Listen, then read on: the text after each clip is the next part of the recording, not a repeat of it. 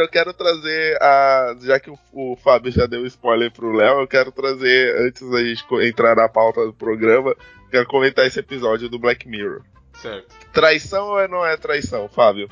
É traição porque ele não falou com a companheira. Você é, fazer sexo num ambiente de realidade virtual com outra pessoa sendo casado é traição ou não é traição, Léo? Lógico que é traição. Se você enviar nude já é traição, porra. Como que fazer o sexo não vai ser? Só de conversinha já é traição? É? Então, se você jogar um The Sims online e botar o seu sim pra transar com um sim aleatório, é traição. É triste também. não, você, teria um exemplo melhor Second Life, né? Second Life, isso, Second Life. Second Life. Tá de conversinha é traição Mas também, o, mano. o problema não é ser virtual. Seria assim. O problema não é ser virtual. O problema é que tem outra pessoa controlando o boneco. Porque no GTA San Andreas, todo mundo aqui saiu com as prostitutas, correto? Não joga esse jogo. eu, eu, só, eu, só, jogava GTA pra, pra praticar terrorismo é, e atropelar idosos. Pra, pra matar hum. pessoas. É, só pra descarregar minhas frustrações cotidianas. É, justo. Mas da rua, velho! Exatamente. O, o, problema do Second Life do The Sims é que tem outra pessoa lá do outro lado, né? Uma pessoa real. E se essa outra pessoa for controlada por um homem, você é homossexual ou você não é homossexual? Ah, tem... Primeiro você teria que inventar um tipo de gênero virtual, né? Ah, tem um gênero o heterossexual, homossexual, bissexual, esse pansexual aí, que você faz parte, Felipe. O. O pão é com as árvores, né? Faço... Assim eu faço parte do pansexual? Enfim, tem, tem esses gêneros aí. Foi no máximo um bissexual enrustido. Você, te, você teria que inventar, né? Criar um pro virtual, né? Não, é que no, no exemplo do Black Mirror cabe mais, né, Felipe? Porque lá eles têm as sensações, né? Você não, você não se importa de tomar spoiler, Léo, a respeito desse episódio? Não pretendo assistir essa série. Ah, então maravilha. A história do, desse episódio é de um cara. É, são dois amigos. Bota o aviso de spoiler aí. Tô nem aí! Tô nem aí! Isso, aviso de spoiler. São dois amigos que são amigos, tipo, desde a época da faculdade e eles jogavam um jogo estilo Street Fighter. E aí é, rola uma atualização desse jogo pra realidade virtual. Que é você coloca. É tipo uma Matrix, sabe? Você coloca um negócio no na sua têmpora e é transportado para o mundo do jogo no corpo do avatar que você escolheu. E, a, e aí para você lutar dentro do jogo lá com, contra os seus oponentes. E aí ao invés de lutar, ele e esse amigo começam a transar lá dentro do jogo. Hum. E aí um, um desses amigos é casado e o outro não, não é casado, é solteirão. Então. É, só que eles começam. Eles, quando eles entram no jogo, Léo, eles entram dentro dos personagens que eles escolhem. Isso. Um cara escolhe uma, uma menina e o cara escolhe um cara. E aí eles hum. começam a transar dentro desse jogo e, tipo, eles sentem as sensações, entendeu? Sim, entendi. Eles, é tipo uma masturbação, uma broderagem do vestiário, só que levada pro, pro âmbito virtual. Não é bem uma broderagem, porque o cara que tá no corpo da, da Vixen, da mulher, ele tem as sensações de mulher. É, ele então tem não é. é. Como se ele não ovula? Não, mas ele tem mas um... na realidade virtual simula. Uh, na realidade virtual ele tem um orgasmo múltiplo lá, né? Acho que é por isso que ele ficou viciado, sabia, Fábio? Porque ele tinha um isso, orgasmo. Agora que você falou, é verdade, né? Ele fala, mano. É, Porra. ele até fala mano, que o masculino é como se fosse um solo de guitarra, mas o uhum. feminino é uma puta de uma orquestra. Sim. E o outro, porque tava com o relacionamento meio pra baixo, né? É. Porque na teoria seria um, um orgasmo masculino para ele. Só que foi. Tá, lá na realidade virtual tava muito melhor para ele, né? Tava, rola até um eu te amo, Léo. Não tava muito melhor, né? Tava cômodo, né? Mas é o que foi, parece. Eu vou lá, gravado. faço, saio fora, não tem consequência nenhuma, então tá cômodo, não tá melhor, tá cômodo. Olha o Léo, olha o Léo. Não, mas no caso dele era. Era que tava melhor mesmo do que o relacionamento na vida real que ele tem. É. Tava melhor, porque ele é tipo garanhão, bonitão, gostosão. Tinha super facilidade para sair nos encontros. Sim. E é o, é o Falcão, Léo, do da Marvel que faz, o ator que faz o Falcão. Eu manjo quem é. Não lembro do nome dele, mas eu sei quem é. O Anthony Mackie. Um é o Falcão e o outro é o, o pai da. Buck. Da Adelaide. Buck é foda. É. Tem tanta fanart gay do Buck e do Falcão, mano, que tá foda. Você entra no Instagram pra ver as fotos, tem os desenhos lá, falei, cara, o que, que tem a ver, caralho? É um interracial maneiro, pô. Deve ser por causa da Ah. série. A onda do momento é chipar, mano. Uma vez que nós tivermos seguidores e ouvintes suficientes, vão começar a chipar a gente. mano. Nossa, Felipe, já ajuda com aquele negócio do Léo. Vou começar a chipar ou- ou Vou tentar ser feio o suficiente pra não Fábio. conseguir. Vou tentar ser feio o suficiente pra não conseguirem me desenhar. A Juniela me, me garante que os meninos do BTS lá são todos chipados um entre o outro, mano. Criam umas fanfics em que um namora o outro e teve o outro de filho e tal. Caraca, é um negócio. E quem faz essas. Quem faz essas fanfics aí são as crianças, viu? Tudo 12 anos aí, tudo fanficando. 12 anos, criança. Ah, ficar assim até, até tranquilo, mas o tenso é se elas, se elas entram em. Se bem que não tão tenso assim, porque a nossa realidade não é, não é essa, né? Mas tentando partir pelo lado de que 12 anos ainda é inocente, Uhum. ah, o ruim é, se, é em detalhes, né? Essa foi minha realidade. Hum? Com 12 anos eu ainda era inocente. Essa foi minha realidade. Eu já Mano, tava querendo descobrir qual Power Ranger eu era. E não tinha nenhum teste do BuzzFeed pra me ajudar nisso. E você não tinha nem, nem Playboy, nada do tipo, Felipe? Com Com 12 12 anos? Não. Mas eu lembro que eu vi escondido a do. a da tiazinha.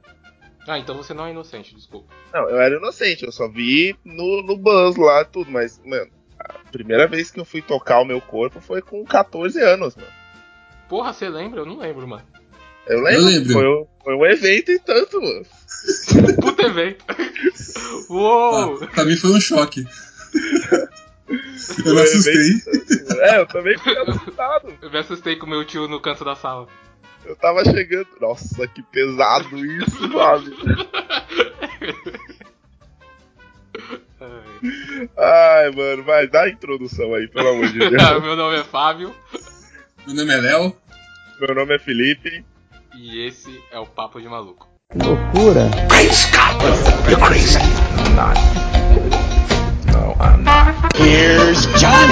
Eu não sei que vontade é essa que você tem de fazer merda, não. Olha, cadê seus estudos? Cadê seus estudos? Você é maluco, é?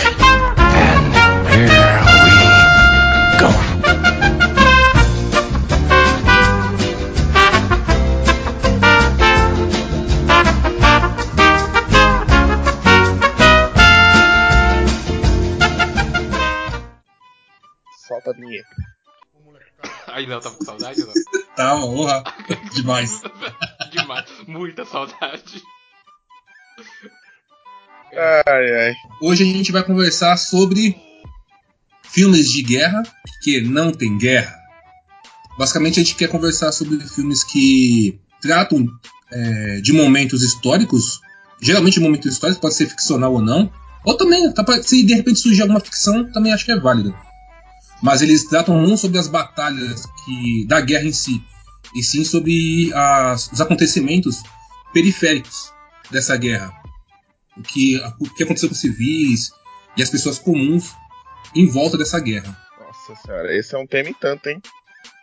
Só da? Segunda Guerra aí a gente pode falar. É, Eu queria abrir então esse com, com um filme polêmico aqui que vocês. Primeiro, não sei se vocês vão concordar comigo, se que ele vai se encaixar nessa categoria, mas pra mim ele se encaixa em muito, que é o Rambo. O primeiro. Sim. Verdade. Hã? Sim, o- primeiro Rambo, ele não é um filme que se passa durante a guerra, né? É um na guerra, no caso, mas é um filme que trata das consequências da guerra, né? As consequências psicológicas do, de um soldado do Vietnã, que é o que ele enfrenta quando ele volta pra casa. O único problema. E ainda mais Ah, não, mas ele não se encaixa, porque é pós-guerra, né? Você quer durante a guerra? Então? Isso. É que eu não, eu não, aí eu não vou poder te, te dizer exatamente se é durante a guerra ou é pós-guerra, porque vários soldados voltaram para casa durante a guerra no Vietnã e Não, mas o. eles tiveram o mesmo tratamento que o Sim, mas John o, Rambo. o Rambo, Felipe, no caso dele lá, era, era pós-guerra, a guerra tinha terminado. Até o general Ah, dele é lá verdade, fala, a porra, guerra a guerra tinha terminou e terminado." você tá aí nessa loucura, cara. Então, Léo, tem que ser durante. Ah, mas eu acho que um pós-guerra entra, então. Isso, ó, vou dar. Dando um exemplo de um filme que a gente já comentou bastante aqui em outros episódios, inclusive. A lista de Schindler. Você não vê as batalhas ali. Porém, você vê o, a consequência na vida dos civis devido a essa guerra. Eles estão vivenciando a guerra, eles estão vivenciando as batalhas. Mas a guerra eles estão vivenciando. Tá tratando outro, um lado mais pessoal ali. Ah, É o então, lado civil, né? então, nesse caso, não ia entrar o, o cemitério de vagalumes? O túmulo Também. Ali é durante. Ele não entra, porque ele é Ali não é pós-guerra. durante? É pós- Não, é depois das bombas, é pós-guerra. Ah, não entra então. É só o comecinho que é durante, que é no final. Mas aí quando caem as bombas, que inclusive a mãe dele morre Uhum. lá, toda Não queimada. assisti ainda. Puta, foi mal. Ah, Ah, não. enfim, esse episódio vai ser um puro spoiler. Já começou com spoiler. lá na frente. Vai ser um puro Desculpa. spoiler. Eu já tô vendo que eu não vou me emocionar com esse filme, então pode seguir em frente, vai. Segue. Não vai ser- Essa foi a coisa menos emocionante que É. acontece no filme. Vai por mim. mas- É, Ai, ai, viu? Não, esse filme você vai se emocionar sim, Léo. Eu te garanto. Se você não se emocionar com esse filme, eu- eu- a gente vai no, na broderagem. No, deixar- broderagem do, do, da realidade porra. virtual. Que porra é essa, Marreco? Da realidade virtual. Ficou legal, ficou legal. realidade virtual. Tem um filme que a gente vai. ah, Tem, tem uns filmes que, mano, sei lá, se você ficar velho, você começa a ficar mais impactado com alguns filmes, né? Porque eu tava assistindo um filme aqui da lista, e chegou no final, eu pensei que ia acontecer uma coisa, já, eu já vi, tipo, aquele nó na garganta e não aconteceu. Aí eu, ufa, ufa, voltei, que bom. Menos mal. Ufa. Mas tava quase vindo já o suor hétero. Sorry, olhos. hétero. Hum, só um homossexual falaria isso. São A masculinidade muito frágil, velho. Aham. É, mas, assim, vocês acham que é mais fácil você tratar de. você se emocionar mais quando o filme ele trata dos dramas, né, do, do conflito, ou do conflito em si? Por exemplo, a lista de Schindler, ela é mais ou menos emocionante que o resgate do soldado Ryan, por exemplo. Que ambos são do mesmo diretor, ambos passam no mesmo período histórico, só que eles retratam facetas diferentes né, da, da guerra. É baseado em fatos reais, o soldado Ryan lá, o resgate? É baseado. Não, não é baseado em. Mas. É, baseado na, na guerra, né? Acho que todo filme de guerra seria baseado É, em fatos reais. Cara, eu acho que deve ser mais. Quando é com civil, né? Quando quer... a gente não quer estar ali, mas tá. E tem que se virar pra conseguir sobreviver. Eu acho que é mais- bem mais dramático e emocionante, cara. Porque uma coisa é um soldado que foi preparado pra ir pra guerra, e óbvio que também é tenso. Mas alguém que não foi preparado, não quer estar ali e tá acontecendo, acho que é bem mais tenso, acho que é bem mais Você emocionante. se identifica mais? Sim, porque eu não sou um soldado Porque no caso preparado. do Resgate do Soldado Ryan, é emocionante porque a gente se apega aos soldados específicos ali. Por isso que fica emocionante. Você acha que com civis é o peso é ó, o mais? resgate do soldado Ryan, eu acho que ele, tipo assim, quando você vê a violência na escala de um combate, você meio que banaliza Uhum. aquilo, sabe? E aí, quando você vê a violência sendo praticada contra uma pessoa só, tipo, numa escala menor, mas igualmente destrutiva, aí eu acho que o impacto é maior. É a proporção, né? Você tem cenas mais pesadas no resgate do soldado Ryan do que você tem no pianista, por exemplo. Hum. E, tipo, a abertura do, do resgate do soldado Ryan, né? Que é o desembarque lá Sim. na praia, é pesadíssimo. Você vê é, cara, tipo, andando tentando pegar o braço dele, gente com a cabeça Uhum. explodindo, gente pegando fogo e tal. Mas pra mim não é mais pesado que a cena no pianista onde os soldados nazistas é, jogam um idoso na cadeira de rodas pela janela, sabe? Essa cena pra mim é muito mais impactante e é uma cena tipo, com uma escala menor de, de violência do que o, toda a abertura do resgate. do É, e Soldado você Ryan, parando exemplo. pensar, não precisa nem ser numa escala menor. Porque quando filmes sobre a Segunda Guerra mo- mostram um campo de concentração, ali eu já acho bem pesado, mano. Bem pesado. Eu tava assistindo. Sim. Até tava falando com o Léo no programa anterior. Tava assistindo Band of, Band of Brothers, né? Tô um ano postergando aí, assistindo aos pouquinhos. Muito, Recomendo? recomendo muito, principalmente pra quem gosta de guerra. Principalmente. E tem um momento que mostra os campos, isso não é spoiler, isso é história. E foi o momento que foi o episódio, porque é um episódio inteiro, que mais me emocionou, velho. Ali foi um negócio muito pesado e eles mostram só as pessoas dentro do campo, não mostram os, os maus tratos, só mostram como eles estão. E cara, eu chorei pra caralho. Chorei pra caralho. Bem impactante. É, é tipo aquele. Ou então no pianista, né? É mesmo no pianista, o garoto que é morto no muro, sabe? Tipo, é uma cena que você nem apresenta violência, ela só te sugere violência, mas ela não, não mostra violência de forma gráfica. E pra mim foi mais impactante e emocionante do que qualquer violência gráfica que, que tenha aparecido em algum outro filme de guerra que tenha conflito. Sim. Porque acho que o conflito, quando ele é feito em grande escala, ele banaliza o sofrimento. Mas até mesmo em filme, por exemplo, que você vê. Você vê o pós-guerra que nem esse Rambo aí. Você não, não dá pra. Eu, pelo menos, não, me, não, eu não assisti Rambo na verdade, tá? Então não vou dizer que não me emocionei, mas eu vou usar o exemplo do Soldado Americano, o Sniper. Sim. Mano, eu não, eu não consigo me, me emocionar. Eu sei que o cara sofreu, teve toda aquela questão. Mas como teve o. Antes teve a sequência da guerra, né? Mostrando ele como um soldado, ele se preparando, que fez ele se tornar um soldado e blá blá blá. E o que ele fez durante a guerra, pra depois ele falecer, pô, é triste, é, mas eu não consigo me emocionar, falar, nossa, cara, esse filme me marcado pelo, pela forma como a história foi contada. Não consigo, cara. Porque mesmo quando é pós-guerra, já não. Só de ter o conflito anteriormente mostrado, já meio que ameniza, assim, digamos, né? O, o drama é, que vem na sequência. Que no caso do Sniper americano também, ele é um filme bem patriota, né, mano? É intencional até. Você tá falando o Sniper, você tá falando do Clint Eastwood, né? Que tem o Bradley Cooper. É, Isso. Ali ele é, é um filme bem patriota, é pra. É quase só pra americano. Você entende e tal, todo lado, mas é difícil mesmo você se apegar, mas pra quem é ali dos Estados Unidos, eu acredito, né? Que se identifique muito com, com o filme se apegue mais ao personagem. É, não. É, é- acho que, sei lá, é a mesma coisa de, um, de uma pessoa de outro país assistir algum filme sobre um, um herói nacional. Ele vai. Nosso, Sim. né? Aqui bra- do Brasil, ele vai se sentir.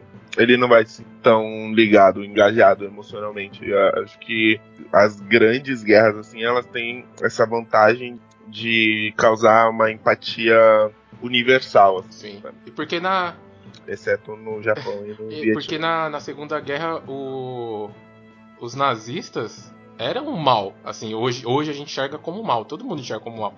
Quer dizer, infelizmente quase todo mundo enxerga ele como um mal absoluto. Então é, é fácil você falar. Tanto que eles são usados na, no cinema, na cultura pop, como vilões até hoje. Não tem um filmezinho que tenta humanizar de alguma forma eles, Não, nada. não tem. Você acha que seria interessante se produzissem esse tipo de, de filme? Um filme que tentasse mostrar o ponto de vista nazista? Não. Eu acho interessante humanizar que nem fizeram no filme A Queda, que é inclusive outro filme da lista, da nossa lista aqui. Então vamos por ordem. Já, já passamos pelo pianista, e agora vamos É, pra queda. porque ali eles humanizaram o Hitler no sentido de ele não era esse cara fodão que pintam na guerra. Ele era meio que um que um merda mimado. Ali eles fizeram esse é um filme alemão inclusive, que é difícil para Alemanha até hoje falar sobre o assunto e fizeram um filme contando as últimas horas as supo- supostas últimas horas do Hitler, né, dentro do bunker, porque não tem relatos oficiais sobre o que aconteceu. E é um filme bem interessante, mano. Bem interessante. Você assistiu a queda, Felipe? Não, nunca assisti a queda, eu não, não tenho vontade. Eu só vi meme. o, o chilique do O Hitler, meme. né? Pra pegar contexto. O É, o hambúrguer. Não, mas eu vi o original. É, é, é, eu vi o original. é, bem, é, eu- é bem legal, velho, porque o fato também histórico de ser um filme alemão, contando sobre, sobre os fatos, e a sens- sensação de claustrofobia, e você vê a figura do Hitler ali numa posição que normalmente ela não é, não é pintada nos filmes. Ele tá ali como o líder soberano, com exceção do, do Indiana Jones e a Arca Perdida, mas ali ele tá bem humano, mas humano, a gente falando, que cara bosta, que cara merda, mano. esse mimado do caralho. E isso na visão dos alemães, é muito bom. Aí você diria que ele tá é, mimado ali ou tava desesperado? É porque. É, não, é mimado. Mimado e desesperado, os dois. Porque no início, assim, no, no início do filme, não tinha caído a ficha dele ainda que ele ia perder a guerra. Aí no decorrer do filme vai cair nessa ficha, ele percebe, e aí, no caso, ele comete suicídio, ele e os comparsas desgraçados dele, né? Aí, mas é, é- é- essa é a, a linha narrativa do filme. Eles só estão contando, né? Talvez ele esteja vivo aí morando na? Argentina. Caraca, mano. Por isso que eu. Eu fico imaginando, mano, é que, né, é que era uma época diferente, né? Mas hoje em dia, sei lá, acho que numa guerra, se ele não se, não se matasse, não pegaria uma mente desse cara pra estudar, mano? Porque, tipo, como que ele conseguiu? Como, o que, que ele fazia? Qual que foi os ideais que ele, que ele apresentou pra conseguir convencer inicialmente as Não pessoas, sabe? pegar a mente, Léo. Era uma Será mente que pra não ser fazer estudada, a mano. mente é por. Lógico que é. Iam, iam fazer um coach baseado nele. Não coach, mas você tem que. É que nem quando você pega um estuprador, por exemplo, estuda ele e baseado na mente desse estuprador você consegue é, criar métodos que evitem novos estupros de, outras, de, outras, de outros estupradores em potencial. Como uma, uma psic- psicóloga, psiquiatra, eu esqueci que fez. Inclusive foi a Mônica que compa- compartilhou comigo lá o manual do anti-estupro, Uhum. alguma coisa assim. Não sei se foi um psicólogo ou uma psicóloga. Mas ela estudou os estupradores em potencial para descobrir o que, tinha na mente dele, como que funcionava. Enfim, minuciou, né? Fez uma engenharia rese- reversa, assim, digamos, e criou, né, esse manual. É, mas, Que hoje em dia provavelmente auxilia bastante, mas bastante meio que o mulheres. pessoal usa ele como coach, entre aspas, hoje em dia, estudando os vídeos e o livro dele, né, o My Camp. Porque ele é uma referência pra discurso, mano. Rei da É, e oratória, né? Ele, pro- professores da minha, da minha escola us- usavam as técnicas dele. Tinha até um professor de TCC que citou ele muitas vezes para pro nosso grupo lá, pra, pra sala inteira, o como ele é, como se diz? Putz, agora eu perdi a palavra, mano, mas que deixava o é, exatamente, o público ficava ali encantado e e entrava na vibe dele, e aí isso aí, vamos matar judeu, porra! E aí. É foda, mano, é foda. É usado até hoje. Acho que não precisaria estudar, fazer essa engenharia reversa nele, não. Eu acho que precisaria. Você vê tantos líderes de guerra aí que tem livros, você tem que estudar para entender como que eles pensam, inclusive Uhum. evitar, estudando eles, evitando que se repita. Cara, O esquema, o esquema dele, a gente sabe muito bem como funciona. Hoje em dia, já foi isso, já foi dissecado já.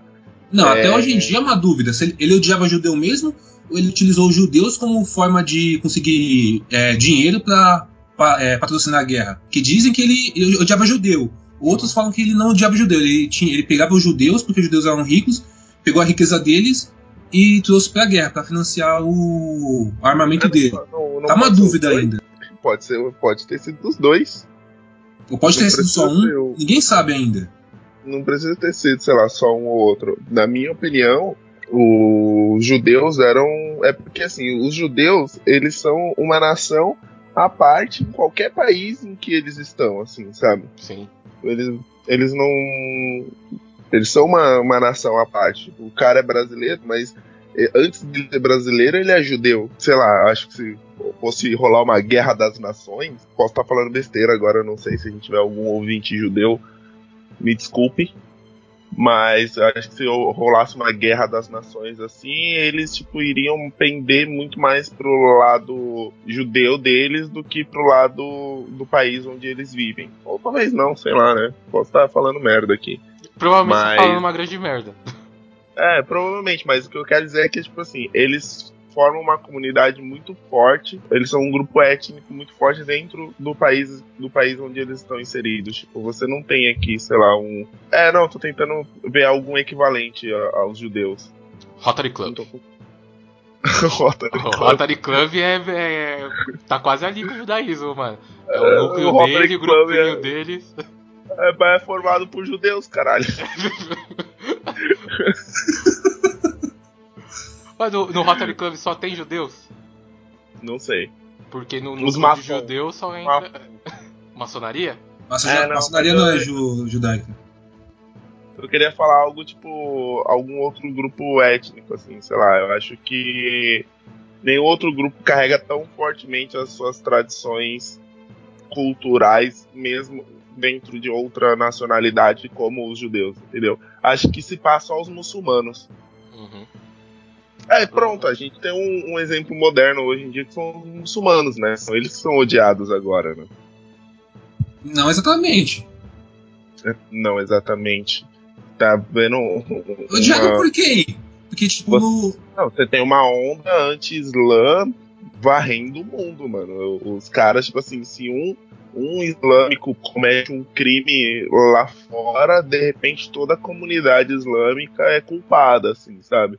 E aí tem os, o modo de vida dos caras que, tipo, não é, é, não é, entra em conflito com o modo de vida ocidental e as pessoas não fazem o mínimo de esforço para tentar entender isso. Eles simplesmente querem, tipo, nivelar a cultura dos caras e empurrar a cultura ocidental goela abaixo deles. Então, mas também não é assim que funciona, né? Tipo, não é porque você tem uma religião, ok? E que você tem que existem tradições naquele país e você não tem que aderir à tradição daquele país. Por exemplo, você está falando que, tem que eles empurram o modo de viver ocidental goela abaixo dos muçulmanos. Tanto para o muçulmano como para testemunho de Jeová, para evangélico, para o bandista, existe um, um método na sociedade que é o geral e que deve ser aplicado. Não diz com dele, ok, então tenta adaptar, tenta viver adaptando, mas não vai ser da forma como ele quer. Que nem aquele pessoal que só tá, não pode trabalhar no domingo ou é no sábado? Acho que é no sábado. Sábado, os adventistas. Adventistas. Eles se adaptam.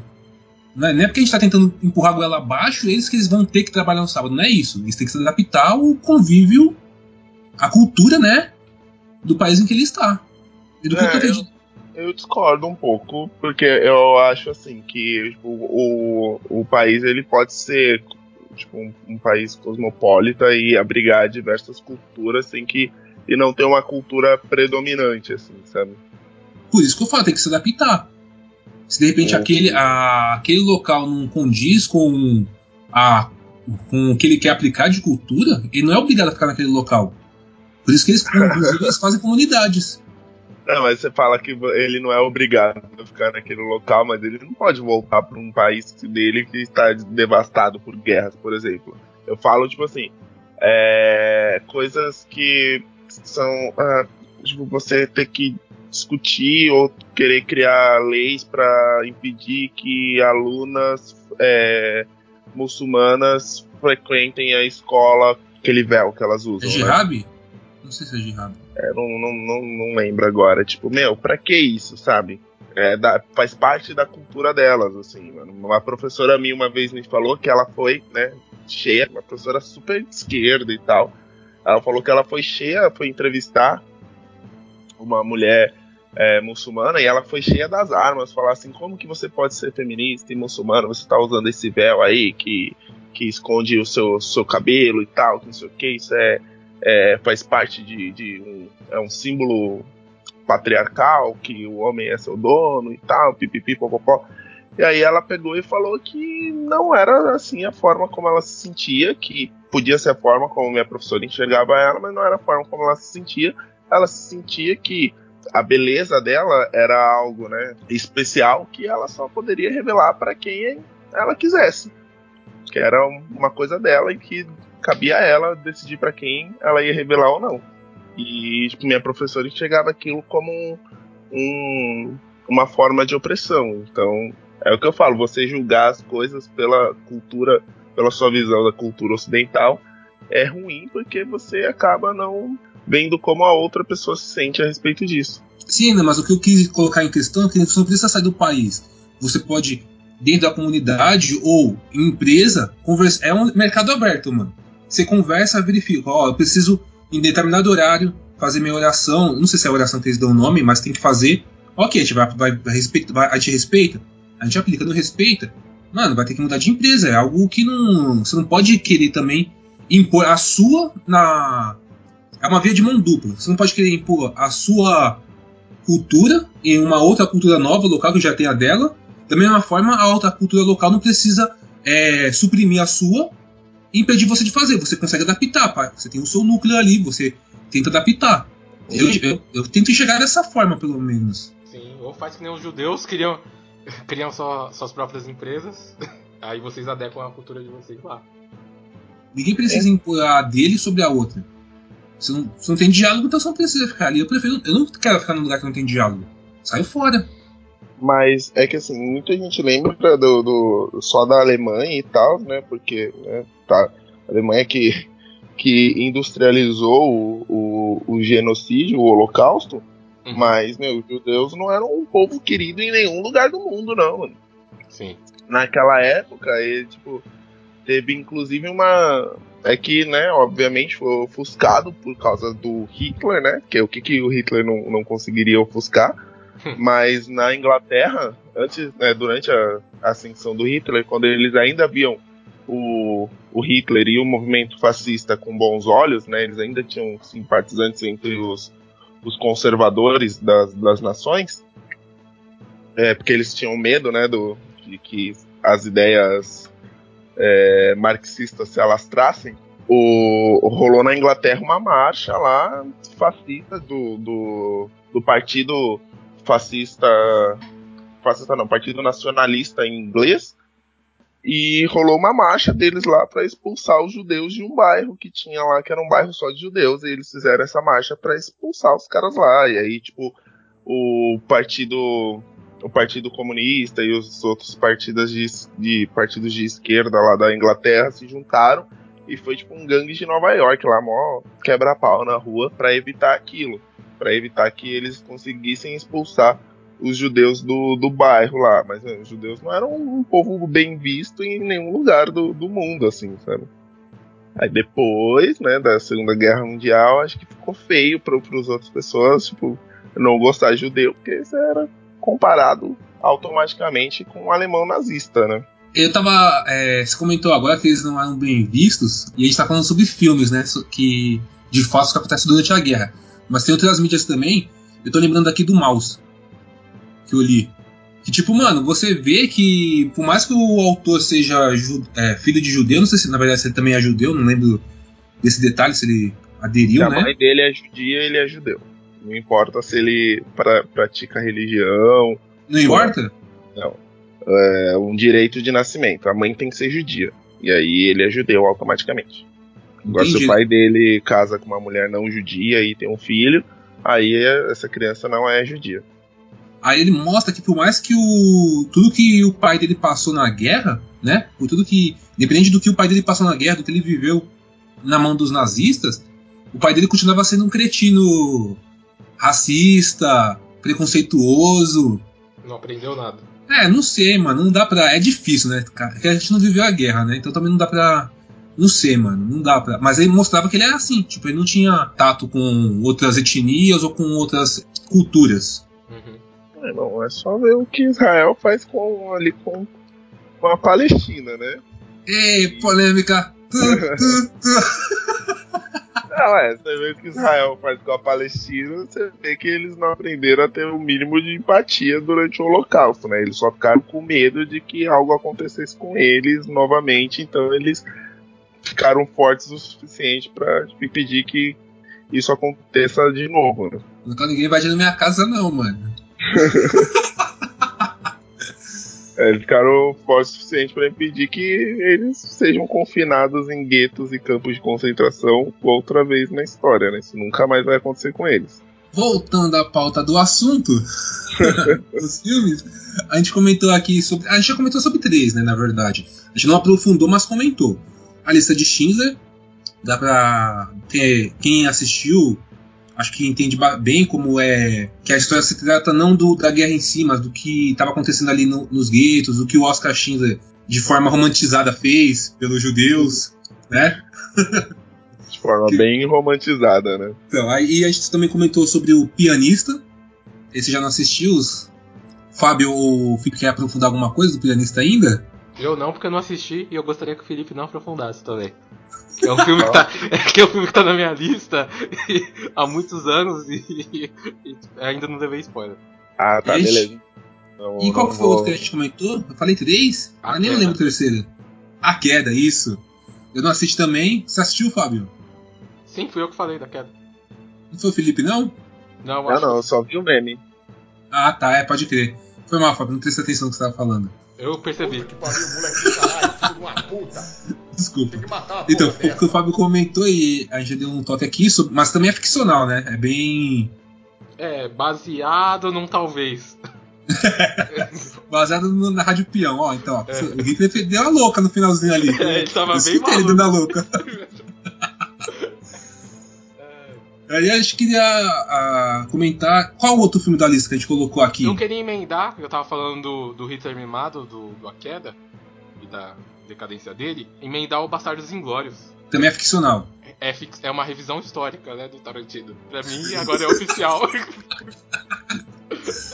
A, a história bom. aconteceu dessa forma. É, exatamente, foi assim. É muito bom, mano. Porque você tem ali, ah, na história aí pra quem não, não assistiu, a história de sete bastardos que foram reunidos pelo nosso querido Brad Pitt pra fazer uma missão. Que viagem é essa, velho? Da onde vem E Léo, tá passando no, no avião aí? Aí, Felipe, os caras me encontrou já, mas você é foda. Ah, FBI. Então, f- pra fazer uma missão pra meio que acabar com a guerra, né? Eles queriam fazer uma missão especial pra acabar com a Segunda Guerra, nos olhos de Tarantino. Aí juntou esses sete bastardos e foram matando nazistas a rodo. Só que o filme, essas batalhas que eles tiveram, mostra só alguns flashes assim, só que com os nazistas já é, como prisioneiros. Eu, eu gosto muito desse filme, Tarantino, sou beat dele, né? Todos os filmes dele eu gosto, mas esse, excelente, mano. Acho que eu não conheço nenhuma pessoa que não gostou. Por mais que ele seja bem, bem longo, assim. Eu achei esti- um filme estiloso. Estiloso? É, é, É. sempre é. Aí o que que É, eu não eu perguntei nas outras vezes, eu queria perguntar pra você, Fábio. Ô, você quer colocar alguma coisa, Felipe? Eu só ia falar que eu gosto muito do Bastardos Inglórios e que é um bom exemplo também de filme de guerra sem conflito direto, né? E sim ali só os, os bastidores. E que é isso.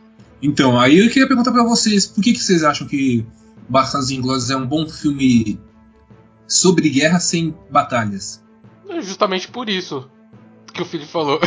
Ele foca em outros, outros assuntos, em personagens. No caso, normalmente os filmes do Tarantino são sobre personagens. E os personagens, como você bem disse, Léo, mas você disse pro filme todo, eles são bem estilosos. Tem a sua personalidade ali. Eu acho foda por isso, mano. Ah, eu gosto dele porque o, o, o plano é muito, é muito bom, né? A execução do filme em si também é, é excelente. Tipo, o, o ritmo que ele é levado e os personagens são apresentados desde o vilão, que é o, o Hans, até a- aos outros personagens, como a Shoshana e tal. É, é tipo, tudo muito bem. Você se importa com todos ali. Sim. E até com o BJ Nova, que você se importa e ele não fala nada no filme inteiro, praticamente. Mas também porque é, é aquilo, né? É sempre quando o conflito em si, que tipo, sei lá, exército contra exército, é uma coisa que ficou muito saturada, eu acho, depois do, do resgate do soldado Ryan. Acho que não, não, não tinha mais o que fazer, sabe? Ali já você já tinha aquilo. Se, já, se você quer assistir um filme de guerra sobre a Segunda Guerra Mundial que tenha conflito entre, né? A batalha entre exércitos, você assiste o resgate do soldado Ryan e já era. Tipo, não- Também foi uma, uma expectativa bem quebrada do Tarantino, porque o Bastardos veio depois do. praticamente veio depois do Kill Bill.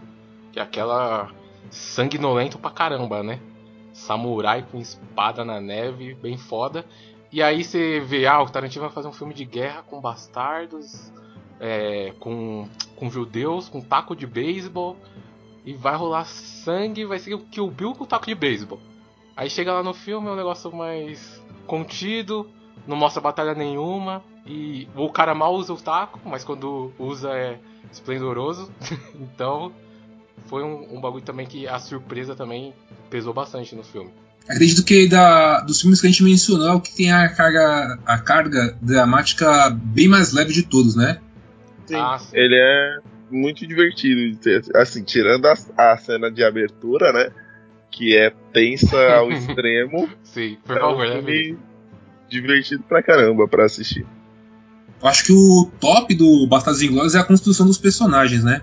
Que, tipo, mano, ninguém ali é algo que, tipo, você fala, nossa, que personagem Mal trabalhado. dúbio, sabe? Tipo. Você, conhece os caras, mano. Você simplesmente foi apresentado e você já conhece eles, você acha eles foda, da hora, estiloso. Vou matar nazista? Vamos, acabou, mano. Você vai no embalo dos caras. Tipo, é aquele, é aquele filme que você não questiona é, quem é o vilão. Você sabe que o vilão tá determinado e que você quer caçar junto com os mocinhos ele. E o personagem principal do filme é basicamente é o vilão também, né? Então é uma coisa. É uma coisa aí que é diferente de você ver normalmente no, no cinema, né? Você tem os heróis bem definidos no filme inteiro, mas o, o personagem principal é o, é o Hans, é o vilão. Na verdade, não é o principal, né? É o que tem mais destaque.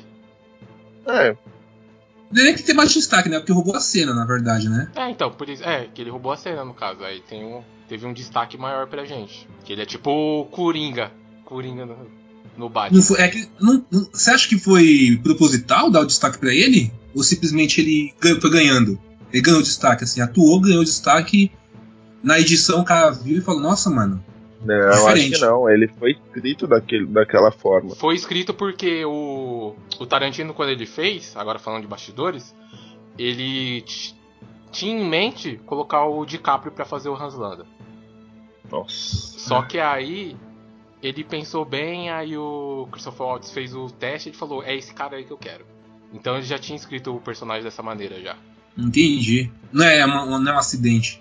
Não, não, ali não foi não. O Tarantino raramente tem acidente, tá? Ag- Agora eu lembrei do, do incidente da uma turma, mas deixa eu falar.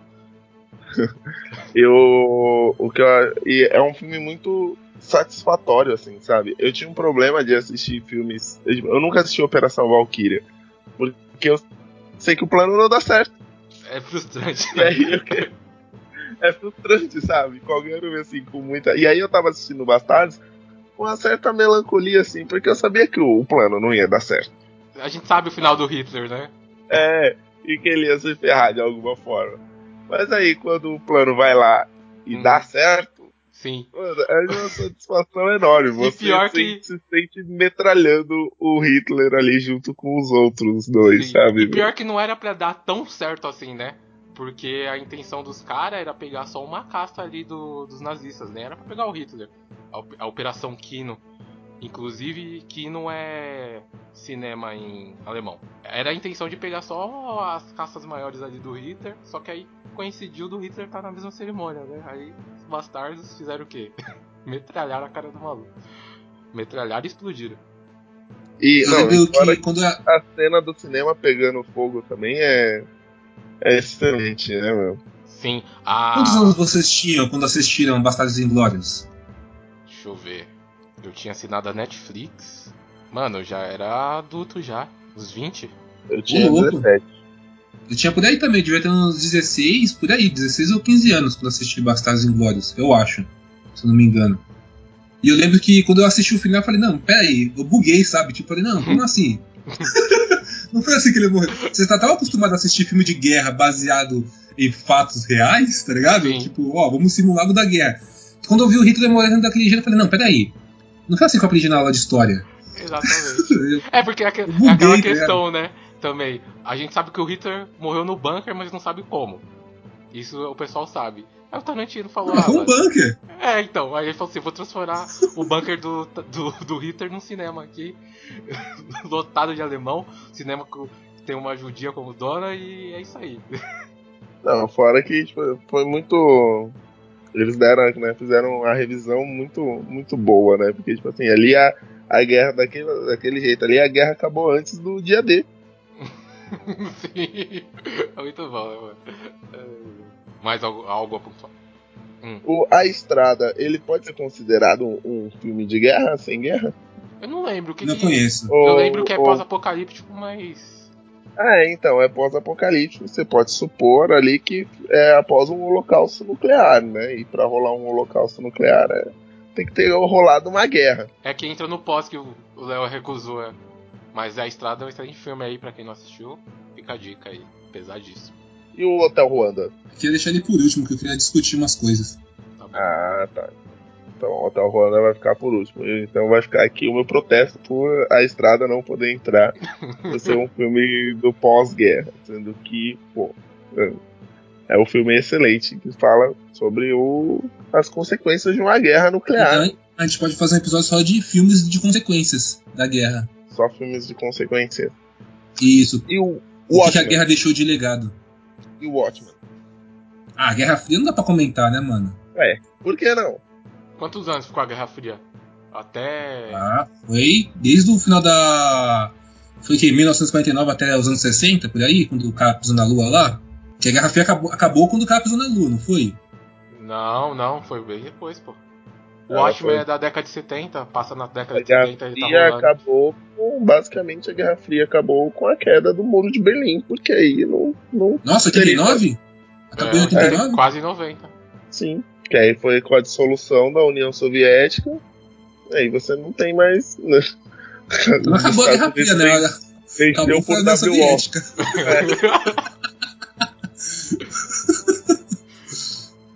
Muitos Aí, comunistas vão ficar nervosos com você, Felipe. Você tá, você tá criando haters, cara.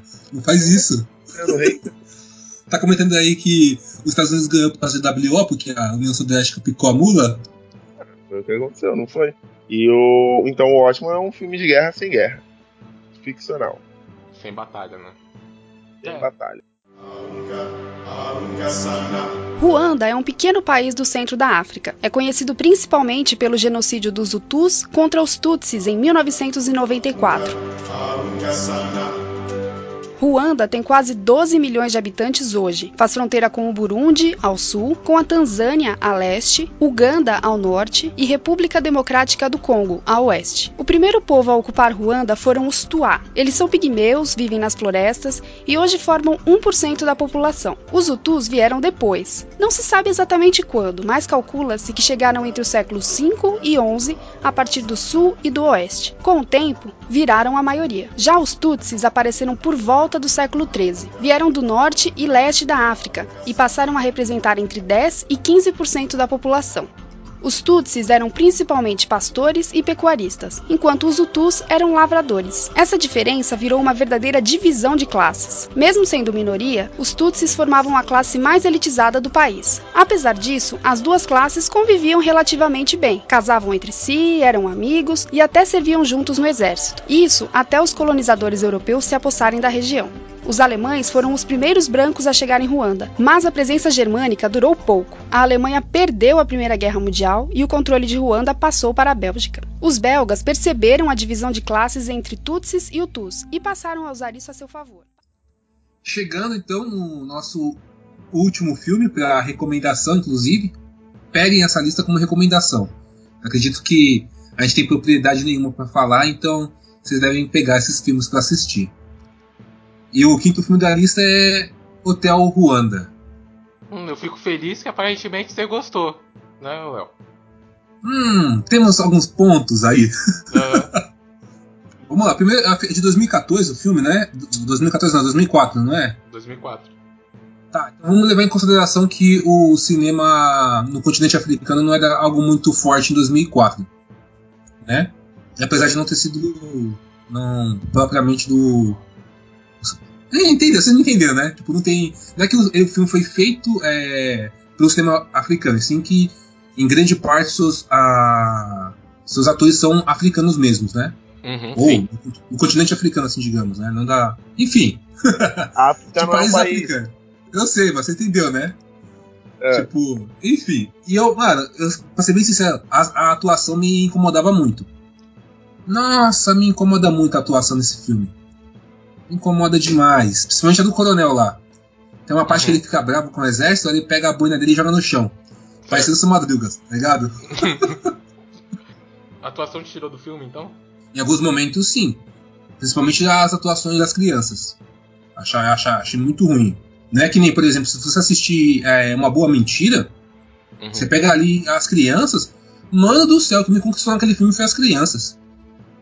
E tudo, e tudo sul-africano também, mano. Ou, eu acredito, né? De, de algum país africano ali. Mano, muito foda. Aí você pega um hotel Ruanda e as crianças me incomodaram muito. Principalmente aquele. Nossa, tem um. um o Dub. Não sei se você lembra. Sim. O, meu Deus, sabe qual que aquele maluco me incomodou? é muito ruim a atuação dele, mano. Muito ruim. Eu concordo, as atuações são bem, bem, bem fracas mesmo.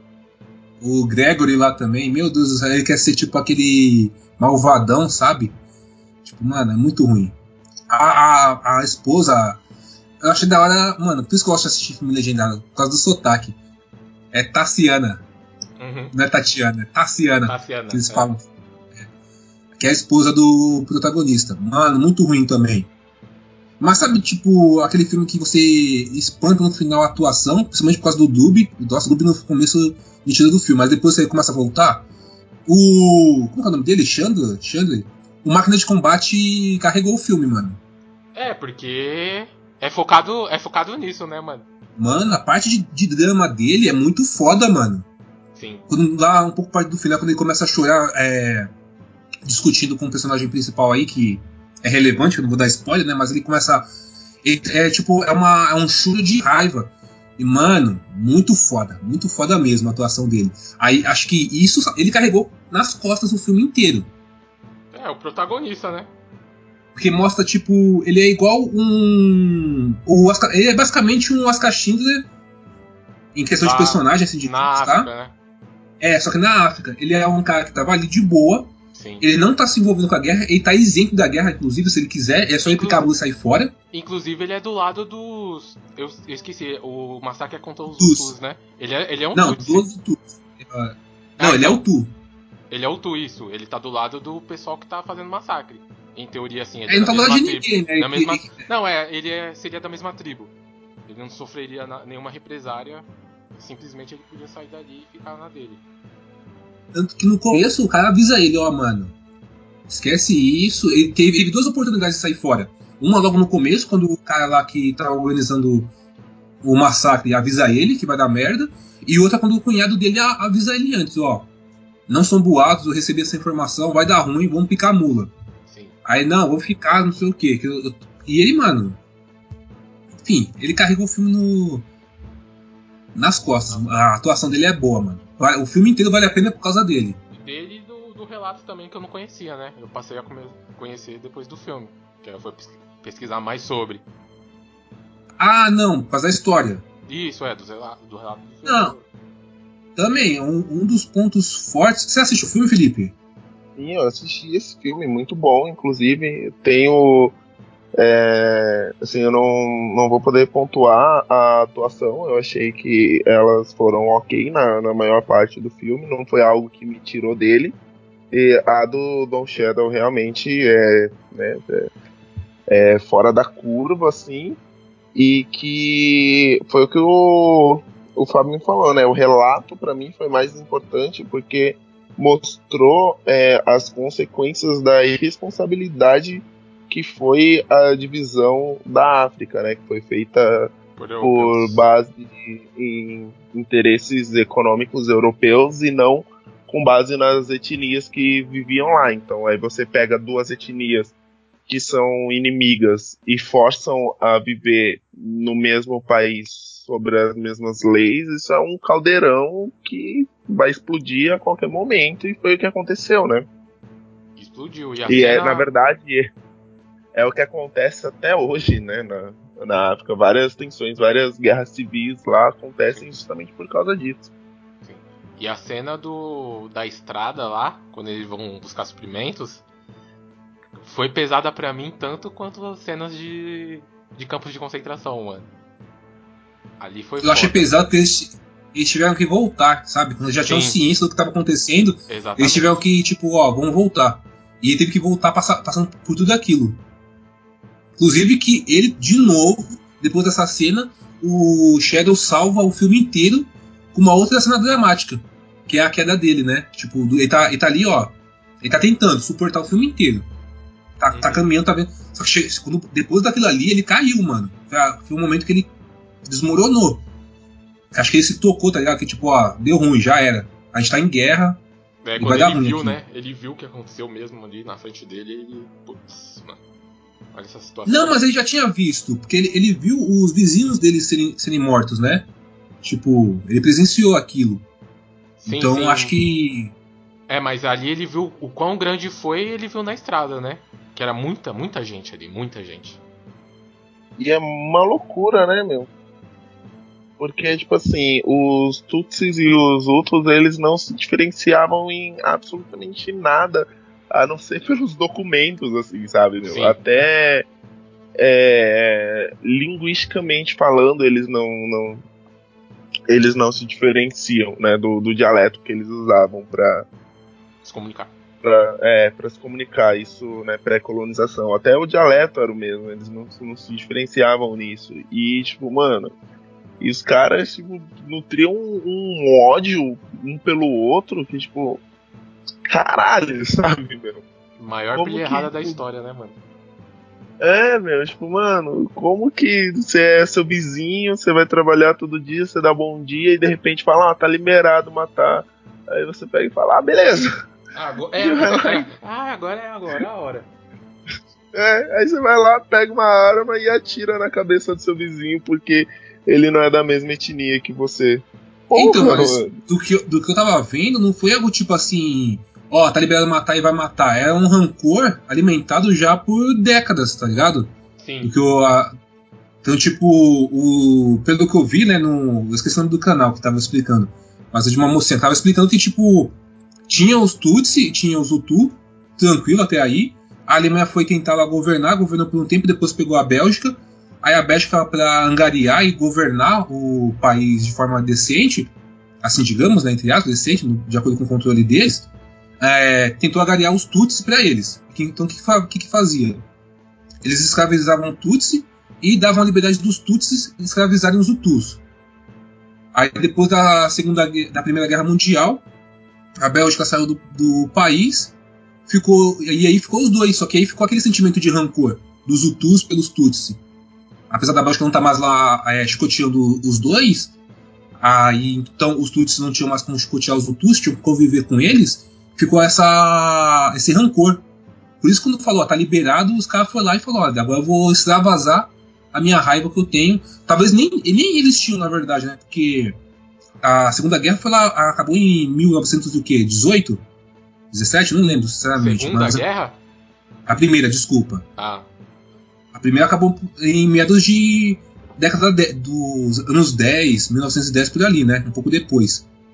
Então, mano, já era um tipo. É um descendente já praticamente, porque isso aí aconteceu foi em 94. Esse massacre. Enquanto eu tava vendo de data. Então é algo já. É um rancor que eles vi, tinham de, antepa, de antepass, é antepassados, tá? Mas vamos dizer, eu peguei do meu pai esse rancor. E tudo isso se, iria se resolver com um estado pra cada um, né, mano? Tipo, não precisava forçar duas etnias a, a, a ficarem sob as mesmas leis, porque, tipo, mano, se já existia um rancor precedente, é, isso só ia, tipo, aumentar o fosso, assim, né, meu? Você ia ter o. a gente tá falando duas etnias, mas não eram duas etnias, né, mano? Eram tribos. Não, é um, do, é um tribos. Os. Como que é? Os Tutsis eram os da agropecuária. É, Alguma coisa assim. A- Na época deles eles já eram mais avançados nessa questão. sim. E os Hutus já eram mais a- antigos, né? Parece que só viviam de gado, sei lá, ovelha, alguma coisa assim. Sim, isso mesmo. Mas não eram etnias diferentes. É, etnias entre aspas, né? Porque foi, eles utilizaram né, a Bélgica. Se não me engano, foi a Bélgica. Não tô lembrando o país direito. Posso estar errado de novo. Eles aplicam. Isso é dito no filme, inclusive. Eles aplicaram a. Esse rancor começou a diferenciar também devido à aplicação da superioridade racial. Uhum. Os Tutsis eram mais próximos dos europeus, então por isso que podiam governar os Hutus, né? Podiam escravizar os Hutus. Não, mas a etnia tá certo, Fábio, porque etnia não é uma questão genética, é uma é uma característica sociocultural, então Ah, então tá, tá certo nesse falar caso. etnia e não tribo. Uhum. Tribo você você remete a algo primitivo, assim, né? E não é necessariamente o que eles eram. E aí, o que eu gosto de. O que eu gostei do filme, mano, eu gosto de drama por causa disso. Ele te faz questionar. E é uma coisa que eu queria conversar com vocês. Porque o filme ele tenta criar um vilão. E acaba criando vários. E, a, e no final você fica pensando, será que realmente esses supostos vários vilões eram vilões? Porque se você for ver, eles botam bastante a ONU como uma, uma vilã, assim digamos. Né? Vocês sentiram isso? Sim, é, porque ela não tava interferindo Sim. lá.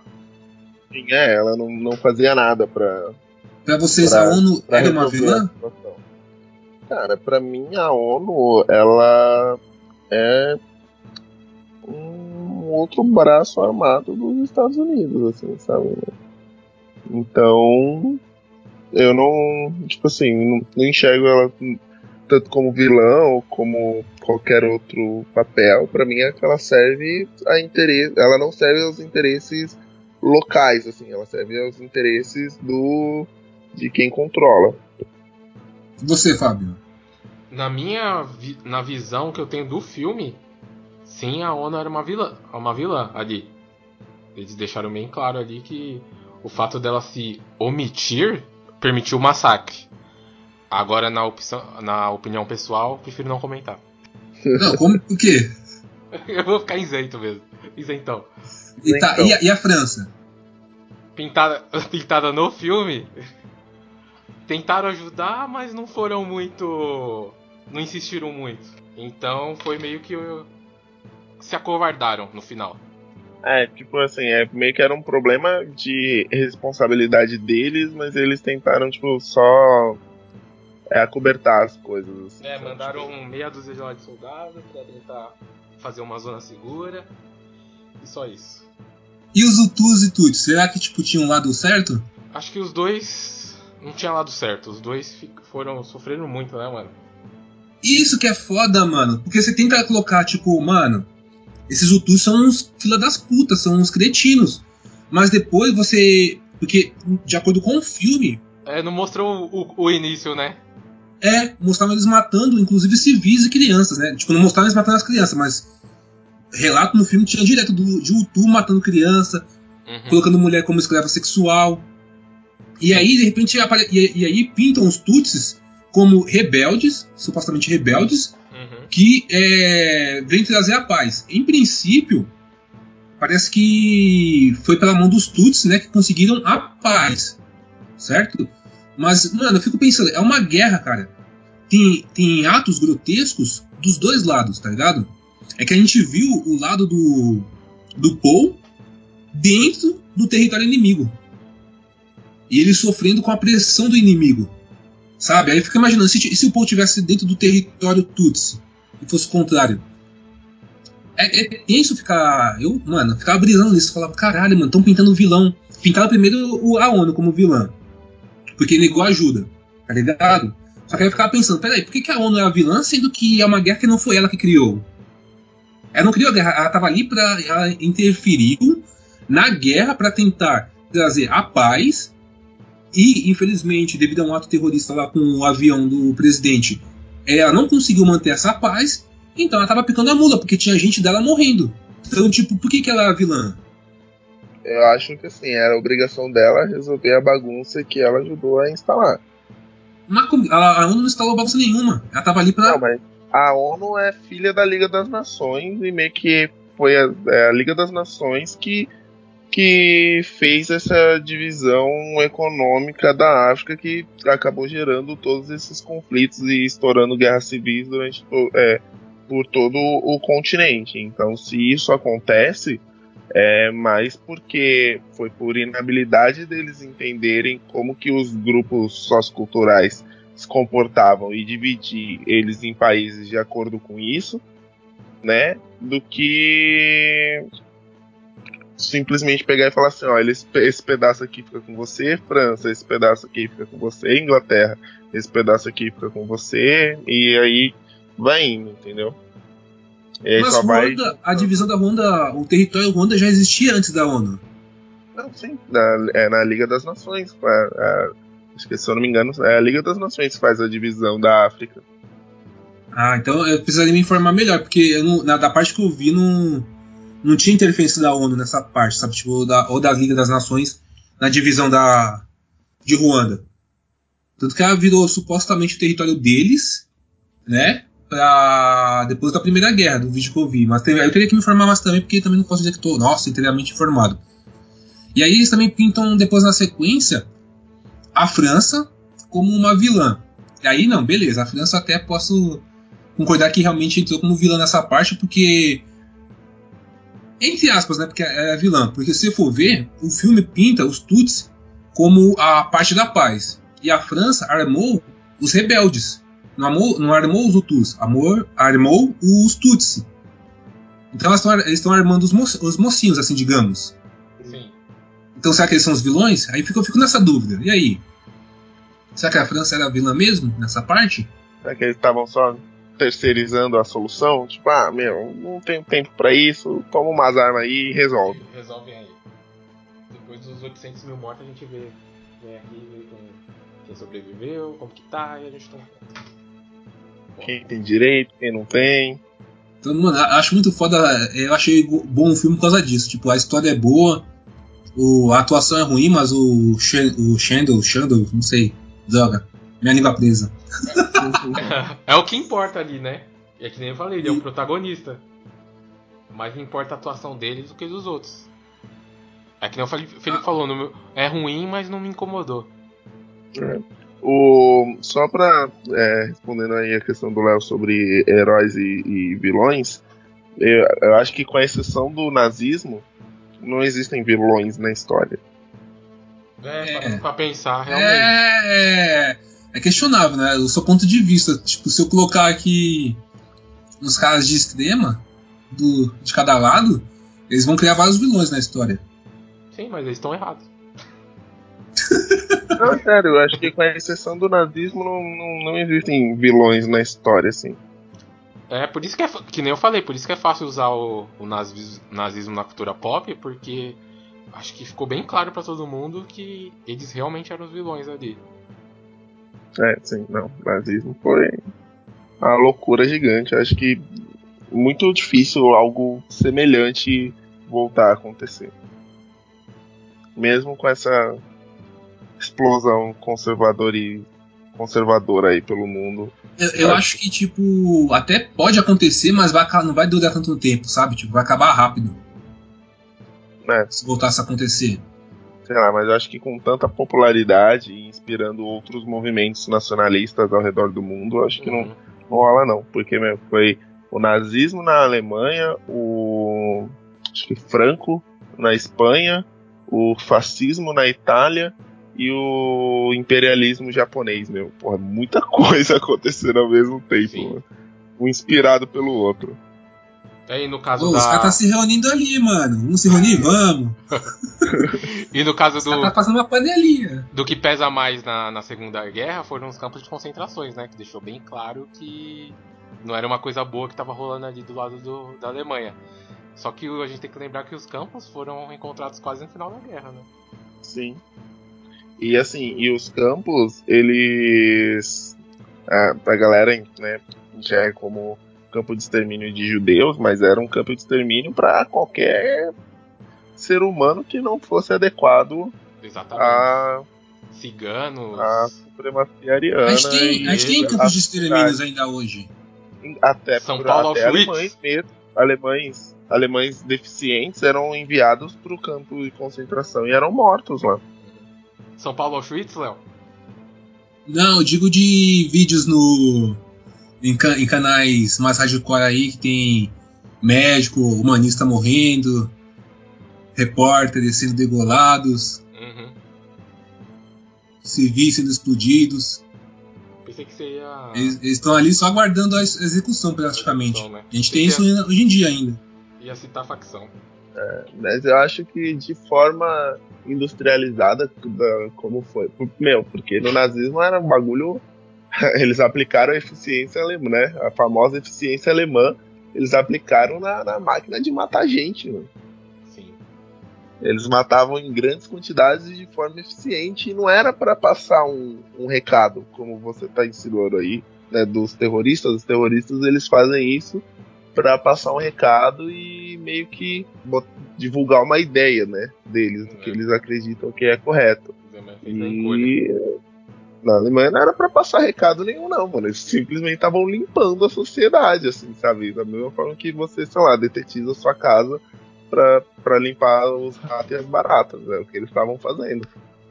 E eu acredito que dessa lista aqui, Hotel Ruanda é um dos, dos grandes nomes. Acho que só vem na sequência de a lista de Schindler pra assistir. Eu gosto bastante do Beast of No Nation. É mesmo, o que você tem a comentar sobre Beasts of No Nation, Fábio? Eu achei tão pesado quanto Hotel Ruanda, porque aquele, aquilo que você reclamou da, das atuações das crianças é totalmente ao contrário no Beast of No Nation, né? Que você tem ali o Idris Elba como um cara mais velho, sendo o líder da, da gangue ali, do, do grupo. E tem bastante crianças em volta, as atuações delas são excelentes e você sente o peso daquele. Daquela guerra civil ali que eles estão vivendo e da situação que eles estão, mano. A primeira morte do, do moleque lá, do principal, desculpa, não, não sei o nome dele, do ator. Cara, você sente ali a criança, você fala, pô, será que o diretor colocou a criança pra realmente matar uma pessoa e gravou a, a, a reação dela? Porque, mano, é foda ali. Você sente. Não sei se você tiver essa mesma impressão. Eu não assisti Beast of No Nation, mas do jeito que você tá falando, foi da mesma forma que eu me senti com o tiro na mão ou no pezinho. Exatamente, é aquela sensação, a mesma sensação. E ali a sensação que eu tive foi de um desconforto gigantesco, assim, porque eu falei, mano, isso tá real demais, para. Sim. Você assistiu, Léo, Beast of No Nation? Não, não assisti ainda. Tá, então, então eu não vou entrar mais em detalhes. Tem umas, tem umas coisas bem pesadas e seria um spoiler se eu falasse. Mas aí fica pra uma próxima oportunidade. Mas Mas o que assistam. salva o filme também é, são as atuações ou a, qual que é? Por que, que o filme é bom? Por que, que você recomenda ele? A história. A história é muito boa, a situação deles ali. Eu não lembro por que, que tá rolando a guerra civil ali em algum país da África. Eu não me recordo. Mas o que pega mais do que a história são as atuações e as reações em diversas situações. Porque é, trata de, de- do ser humano, né? De você pegar uma criança uma- da casa de uma família e trazer ela para um contexto de guerrilha transformar essa criança comum em um soldado.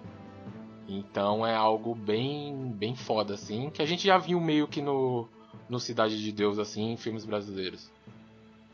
Então assistam, recomendadíssimo aí. Vai pra lista.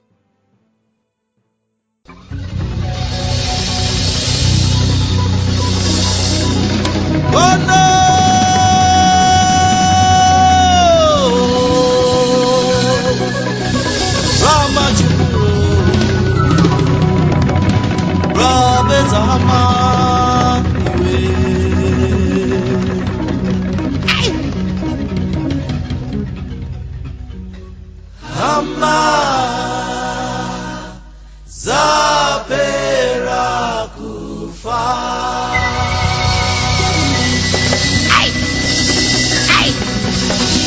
praise the Lord.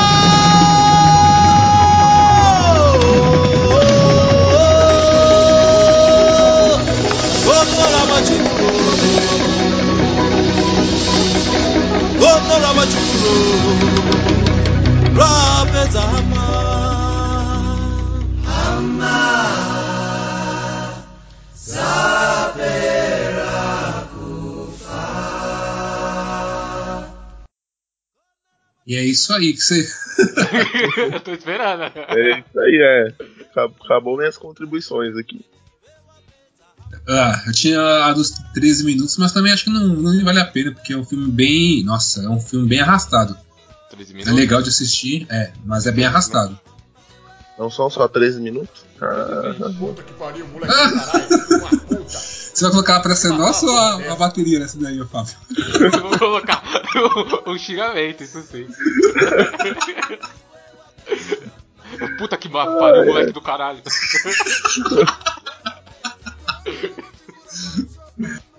Ah! Vamos lá, pessoal, vamos aproveitar que a gente tá no papo de África. Qual que é a expectativa pro Simba? Olha, é a mais alta possível. Altíssima. De verdade. A, a minha expectativa é a mais alta possível. Principalmente pela intro. Nossa A senhora. intro meu. já apareceu na, no trailer. Não tem muito Apareceu pra segredo- vocês que, vem, que vem trailer, né? É, tem essa. Eu ainda não vi nada. Mas você viu imagens? Eu só vi os personagens. O Felipe Você, compartilhou Felipe? a foto.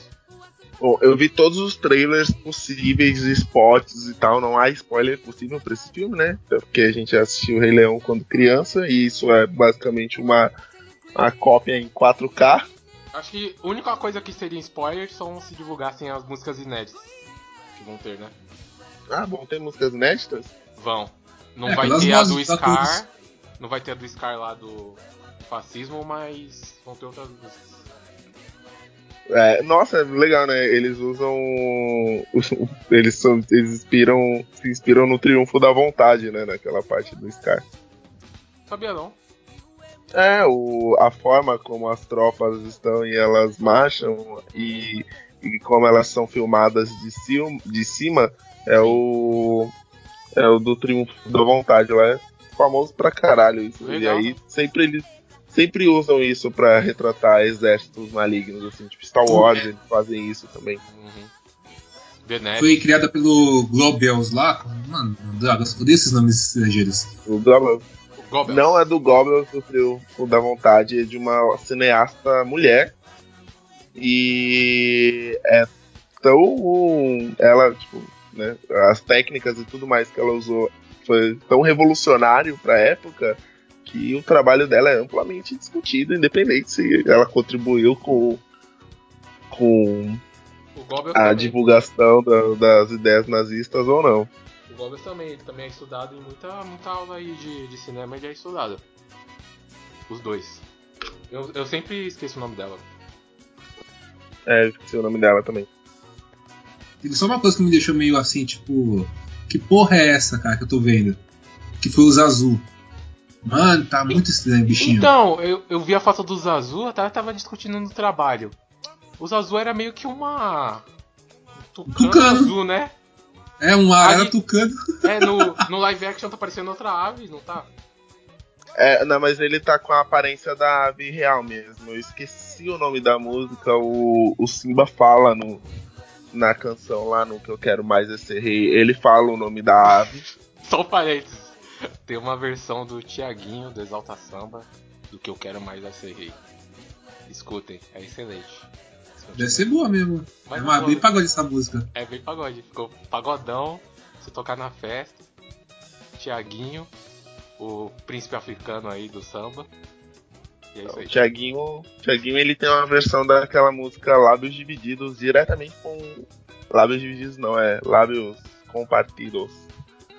Que é a do Maneva. E aí o Tiaguinho fez a versão oficial em português dessa música, antes até do, do, do grupo de forró Moleca Sem Vergonha fazer a versão deles, Excelente. que é mais famosa. Então, o Tiaguinho tá, tá bem na frente aí. Aí, Disney, contrata o Thiaguinho.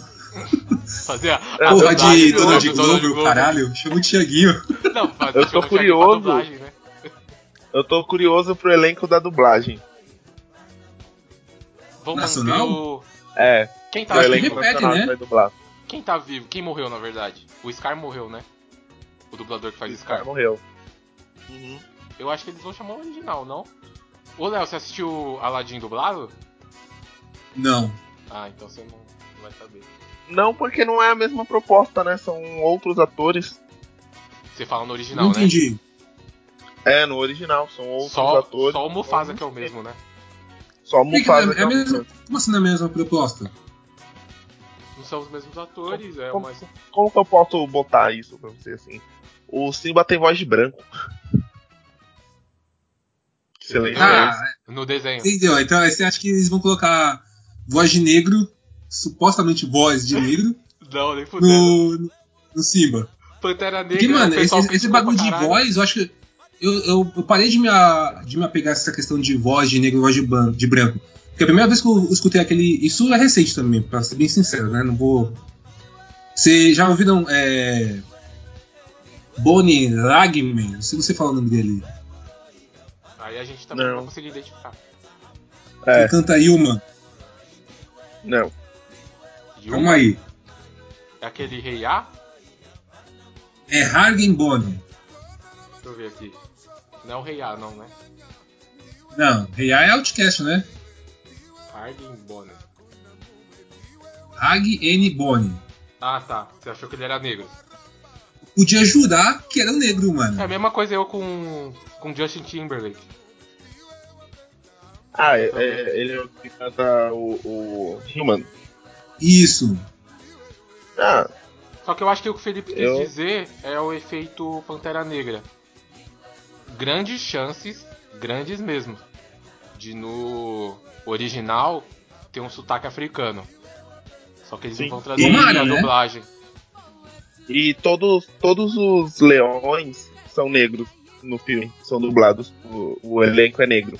Todos os leões. Os únicos brancos são o Timão, Pumba e o Zazu, que é o John Oliver. Uhum. Tipo, eu até entendo a. a- não sei, será, será que eles vão trazer esse pra dublagem nacional? Porque.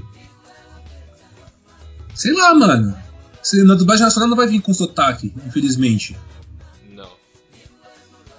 Ah, mas acho que ator negro é o que não falta pra fazer, né? E, inclusive, né, é, aí é uma curiosidade, o do musical. Sabiam que o musical do Rei Leão, quando ele veio pro Brasil, a Disney exigiu que todos os atores principais e a maioria do elenco fosse composto por negros e não tinha ator.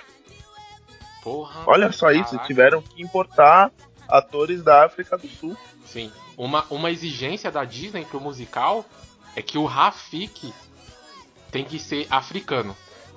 O ator que faz o, Rafri, o Rafik. É uma das exigências. Assim, isso daí é. Não tem nem como torcer é o braço. atriz, né? É, independente. Só no musical, né? No musical, isso. E aí, tipo assim, eles têm essa ex- exigência que o elenco seja composto por negros, e aí aqui no, no Brasil não tinha a quantidade de atores necessária pra preencher, e eles tiveram que importar, mano. Sim. Tanto que eu fui. País com 60% da população São negra, negra e não tem os, os atores suficientes para fazer ali o, o papel no, e não no tem teatro. 30 atores. Ah, não tem os atores no- nos fazer. critérios deles, né? É, nos, nos critérios ali, canta, dança, interpreta. Você falou aí do, do musical, eu fui assistir Mudança de Hábito, tem faz uns anos atrás aí. E a Mônica falou que os mesmos atores que estavam ali no Mudança de Hábito foi os que fizeram o Rei Leão. Principalmente os principais. Eu falei, pô, tá faltando, né? Os mesmos. Mas eu tô, tô muito ansioso pelo Rei Leão. Eu acho que vai ser, tipo, mano, uma experiência única, assim. Tipo, a Disney vai fazer dinheiro pra caralho com esse filme, o que é bom, mas também é ruim, porque eles vão con- continuar trazendo, né? É, Desenhos. os filmes, os, os desenhos deles pra versões live action. Não sei até onde isso vai. Até onde eles vão conseguir fazer isso. Certo. Pelo menos eu confio no, no, no John Favreau, que ele fez o, Do Mogli. o, o Mogli, que é excelente. Uhum. Então, assim, quando ele foi anunciado para ser o diretor do- dessa versão do Rei Leão, eu fiquei, tipo, super despreocupado, assim. Eu falei, ah, meu, vai ser muito foda, porque o Mogli já é excelente demais. Uma e... coisa Uma Meu, coisa garantida é... são as músicas, né? Hum, Que vai ter uma qualidade foda pelos cantores. a música vai ser excelente, mano. Você tem Donald Glover e Beyoncé A gente quer mais o quê?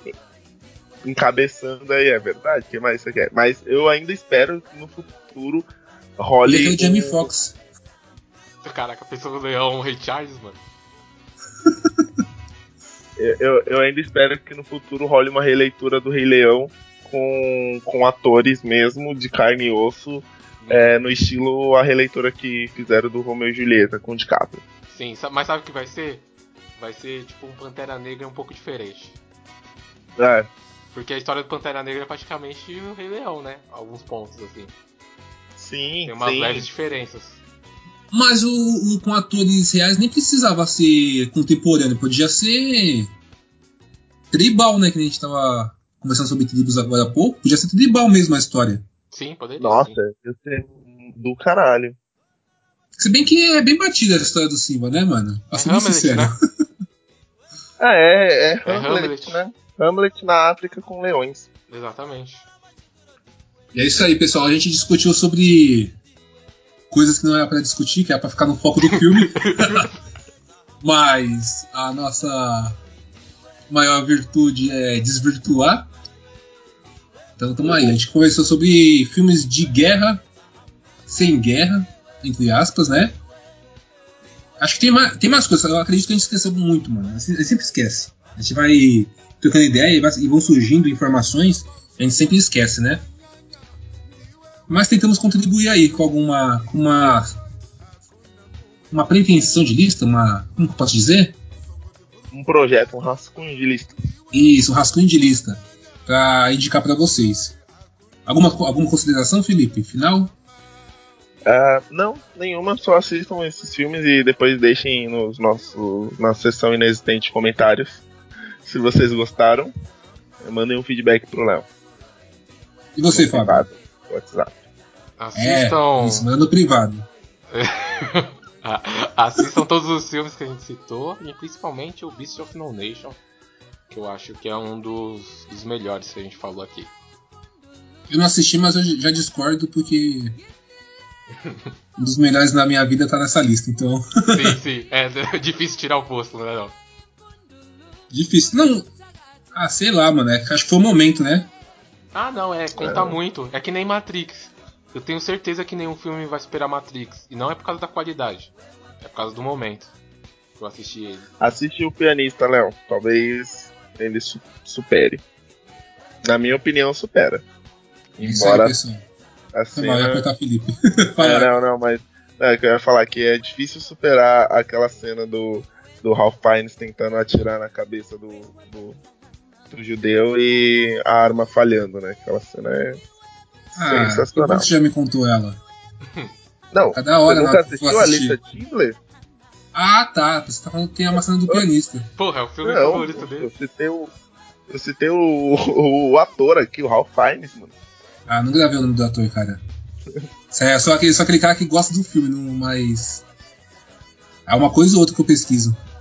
Ah, sim, não. É que eu falei que tipo, é difícil superar essa cena, mas o pianista tem vários momentos aí muito marcantes. Eu acho muito bom. Então é isso, senhores. Boa noite a todos, bom dia, boa tarde, não sei quando vocês vão ouvir isso aí, mas Até agora mais. aqui no momento da gravação é boa noite. É Até sempre mais, à noite. até a próxima. É sempre à noite.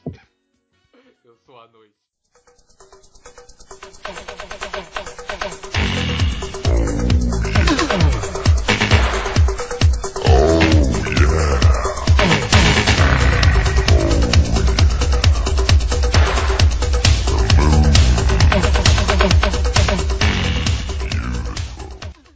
Vocês, falaram, só pra finalizar, Léo.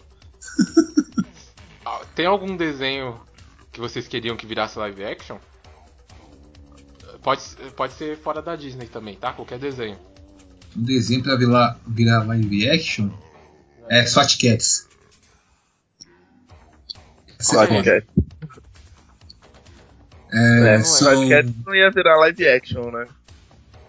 E a- podia ser anima... É, é que o conceito live action tá meio estranho ultimamente, né? Porque estão falando que o Rei Leão aí é live action, mano. Então, tipo.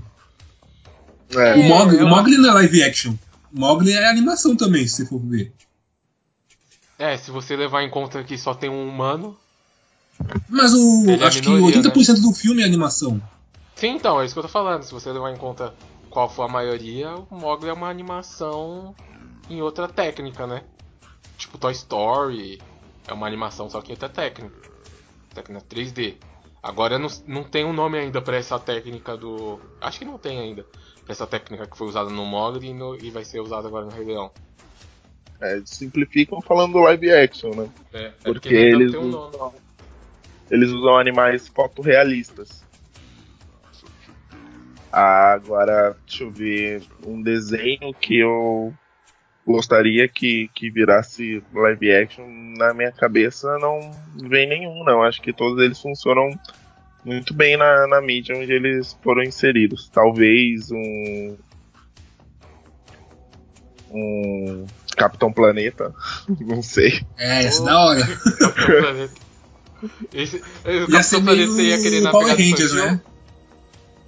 Oi? Você ia querer no, na Não, pegada não. infantil, Capitão Planeta? Ou uma pegada Não, adulta? lógico que não. Eu queria, não, eu queria pegar da Ultra, mano. Eu queria as crianças declarando guerra contra os maiores poluidores do planeta. Vai ser na pegada de Power Rangers se fosse Capitão Planeta. É, ia ser a pegada Power Rangers mesmo. Tá mais pra Shazam, né? Ou Shazam também, né? Verdade. Que é as- pod- é, coração, terra, vento. Nossa, mano, o brasileiro tinha que ficar com o poder do coração. Mas um que eu queria ver, apesar de ter vários filmes com essa pegada, é o Corrida Maluca. Nossa, o Corrida Maluca. Ia ser tipo um. Speed Race. O Speed Racer, né? Tem um filme que eu gosto bastante, que ele é questionável se ele é bom ou ruim, que é o Rat Race. Eu não lembro o nome em português, mas que tem um elenco de comédia famosíssimo. Tem o cara que faz conheço Mr. isso. Bean. Dá um Google Ah, aí, Rat sei Race. é eu esqueci o nome da. Não nome sei qual que português. é. Que é um filme que eles têm que chegar até um ponto pra pegar um uma mala de dinheiro. Quem chegar primeiro ganha a mala. E é- eu acho É, bem em divertido. português, Em português traduzido como Tá Todo Mundo Louco. Isso aí. Bela tradução. O- Agora ficou mais fácil Tem o Cuba Gooding Jr., tem o Seth Green, tem o Mr. Bean, né? Que é o Ron Atkinson, que foi ele que dublou o Zazu na, Uhum. na, na versão original do, do Rei Leão. Tem a Whoopi Goldberg também. Aí eu queria um, um filme nessa pegada, só que mais caricato. Mais caricato. É que na verdade, é, Rat Race é uma, é, um, é uma expressão, né? Exatamente. É uma expressão, é. Uma expressão de você viver nesse mundo capitalista e atrás de dinheiro. Ah, obrigado por lembrar minha memória, Fábio. Eu sabia que era uma expressão, só que eu não lembrava do que que era. Aí a comédia do filme é, é, é isso. É, do pessoal maluco, na febre do rato, né? Que a expressão em português é tipo a febre do rato. Que eles estão indo atrás do dinheiro. é. Excelente expressão na febre do rato. Eu queria ver mais uma, uma versão de Scooby-Doo. Falando, Mas com- falando em versão de Scooby-Doo, eu tava zapeando no Facebook hoje. Tem uma cena deletada da, da Daphne. Da Daphne. A Daphne é de. dos laranja e óculos, né? Ou é a Velma? A Velma. Essa é a Velma. A Velma. A Velma cantando It's Too Good, Good to Be True. Mas era dúbio se ela tava cantando pra, pra Daphne ou pro loirinho lá que eu esqueci o nome. Como que é o nome Fred? do cara? Sei lá. É o Fred, acho que é o Fred. Tipo, tava dúbio em quem ela tava focando a música e quem ela queria ficar. Eu achei bem interessante, mano. Legal a cena. Aí, bom, eu queria ver mais uma versão deles, né? Acho que, que dava pra fazer com, com adolescentes reais e não com. com, com adultos. adolescentes, realmente adolescentes. É que tipo, você coloca o salsicha com aquele adulto lá. Mano, é, é a expressão do. É, é o estereótipo do vagabundo, tá ligado? Do maconheiro ali, Aquele né? salsicha. É, Do ba- ba- maconheiro e vagabundo. ah, ali foi foda, mano. Não, ali Mas eu é gostei do clara, Scooby-Doo até. ele era claramente maconheiro. Eu lembro que eu assisti no SBT quando eu era criança e me agradou até.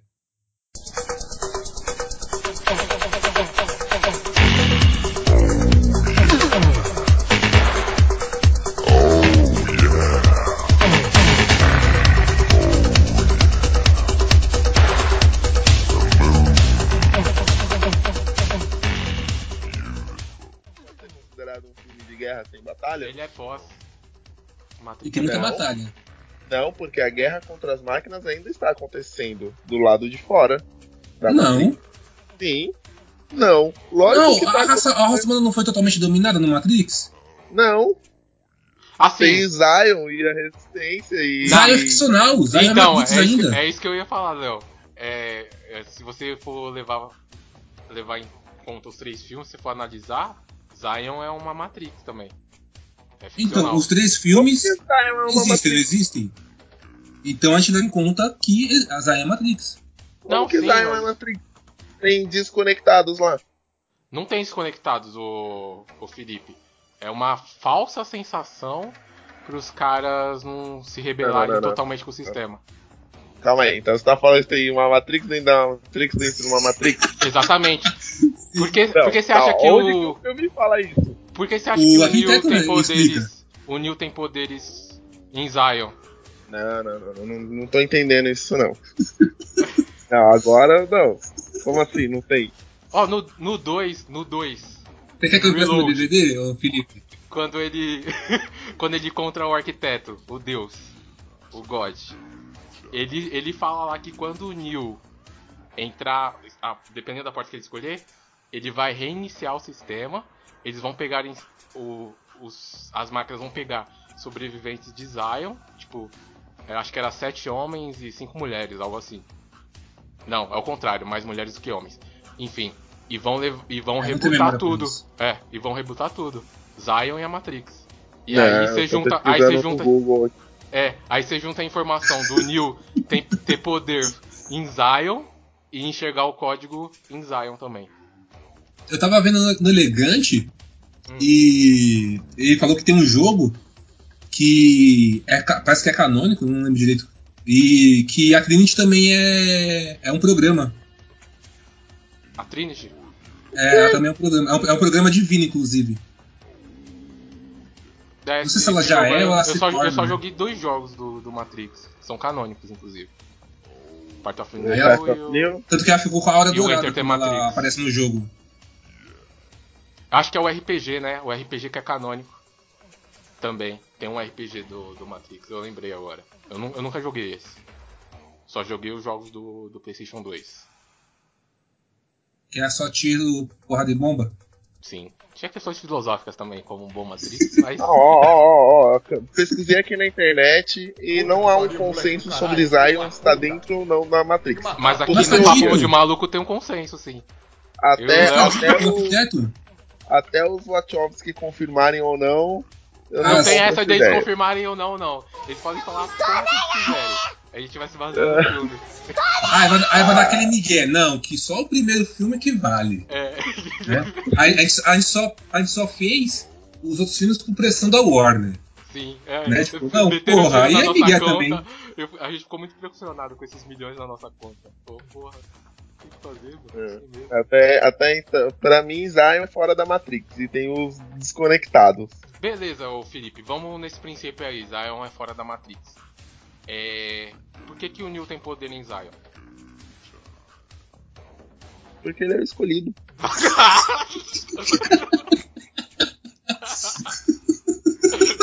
é isso aí. É, eu acho justo, acho Eu um acho ponto justo, válido. Não. Eu É, concordo com o Felipe, concordo com o Felipe. discutir. É, as conexões neurais dele lá são mais rápidas né, que todo mundo e tal. Ele só, tipo, expandiu isso pra fora também. Ué. Por que, que ele tem Não, que se mas como que o humano vai que que expandir isso pra fora? Se ele tivesse conectado, até, até, vale- até valeria, sabe? Tipo, ó, Ah, o Neo tem um Wi-Fi na, cabre, na cabeça e tudo tá mais. perguntando isso num universo em, em que as máquinas, que os humanos acharam que a melhor ideia pra, Ó, pra se livrar das máquinas era destruir o Sol. E era algo que Não, eu tampar. acho que aconteceria, hein? Sinceramente, olhando pros líderes dos, dos mundos aí, eles fariam isso fácil. Ah, vamos tampar o Sol assim, porque assim, Ah. tipo, se as máquinas. O Sol só é importante pras máquinas só, né? Sim. Não Agora tá vamos aprendendo lá. nada com os dinossauros. Vamos lá, Felipe. Você já respondeu maravilhosamente a primeira pergunta, agora vamos à segunda.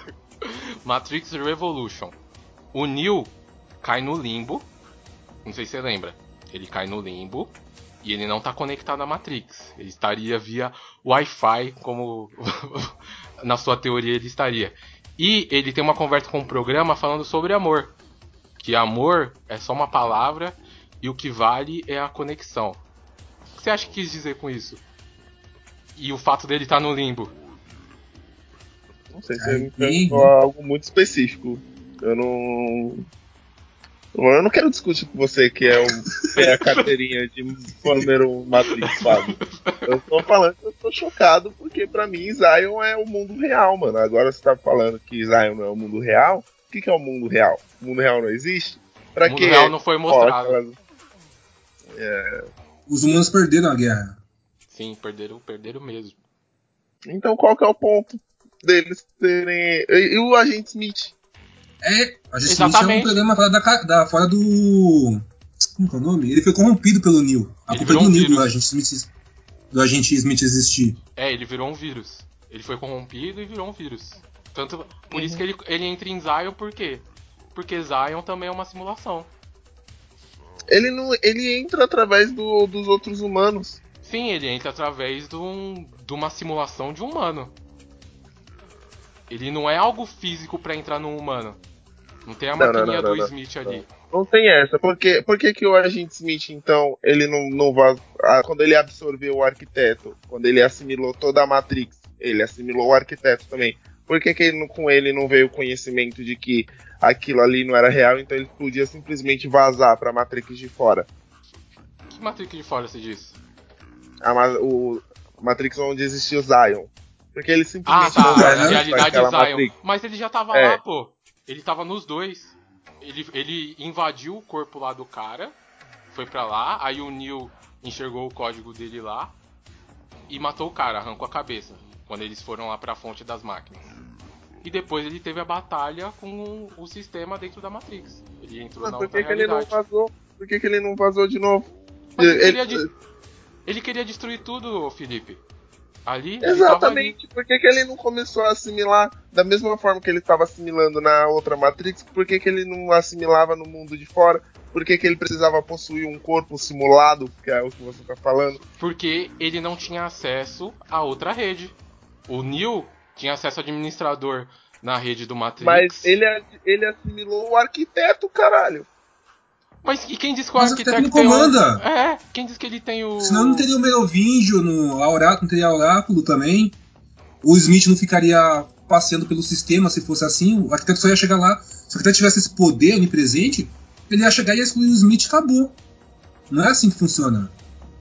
Não, mas ele, se ele tivesse assimilado o arquiteto, ele saberia que a outra realidade não passa de uma Matrix também. E aí ele poderia replicar os poderes dele lá, da mesma forma que o Neo, é o que vocês estão falando, faz. Quando ele entende que onde ele tá também é uma Matrix, ele consegue replicar os poderes dele né, na realidade normal. Por que, que o, o Smith não fez a mesma coisa? Se ele já tinha assimilado o arquiteto e ele já tinha né, consciência de que ali onde ele estava era uma outra Matrix e ele já estava no corpo de um cara, ele podia simplesmente começar a se duplicar e absorvendo as outras pessoas, igual ele fez na Matrix anterior. Só que ali ele era um parasita, o Felipe, quando ele vem pra realidade Zion. Ele não tá na forma original dele, ele é um vírus. Ele é um parasita ali. Não me convenceu. Vou ter que conversar com. Vou ter que conversar com os Watchop. Mandar um e-mail pra ele. É, são elas. Pra ela. É, entra elas. no LinkedIn deles e começa a criticar. Manda uma Vou mensagem. mandar um e-mail pra, pras Wachowski. Vou falar assim, caras Wachowski, por gentileza. Esclarecer uma dúvida muito importante. É, esclareça essa dúvida aqui. É, elas vão responder assim, isso e muito mais você vai saber no Matrix 4, É, Retorno de Neo. é isso daí que eu E o pior é que tá, tem uma onda mesmo de ator e diretor ficar respondendo o pessoal no Twitter, hein? Tem, pior que tem, mano. Acho isso ridículo. Vou reassistir essa a trilogia só pra refutar vocês num, num próximo programa aí, futuro. Reassista, vamos fazer um programa só sobre Matrix. Vamos fazer um programa só sobre Matrix. Só pra, vou reassistir. ser- Vou jogar o Path of Neo, vou jogar o, Caraca. o Enter the, the Matrix, vou assistir o Animatrix todinho. Vai ficar igual aquele meme lá do, do cara fazendo os pontos e conexões. Assim. Tem que fazer uma pauta Matrix, dois pontos, what the fuck. Não tô entendendo. Entendi nada.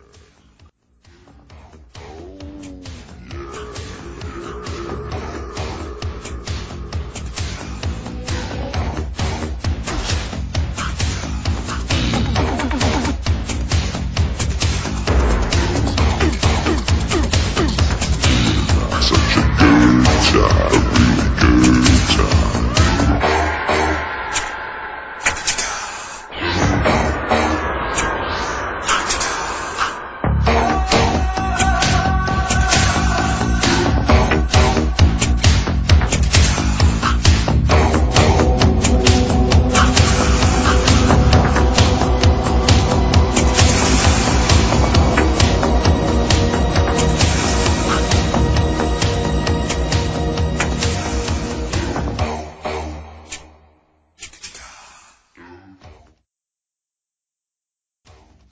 Fábio, Oi.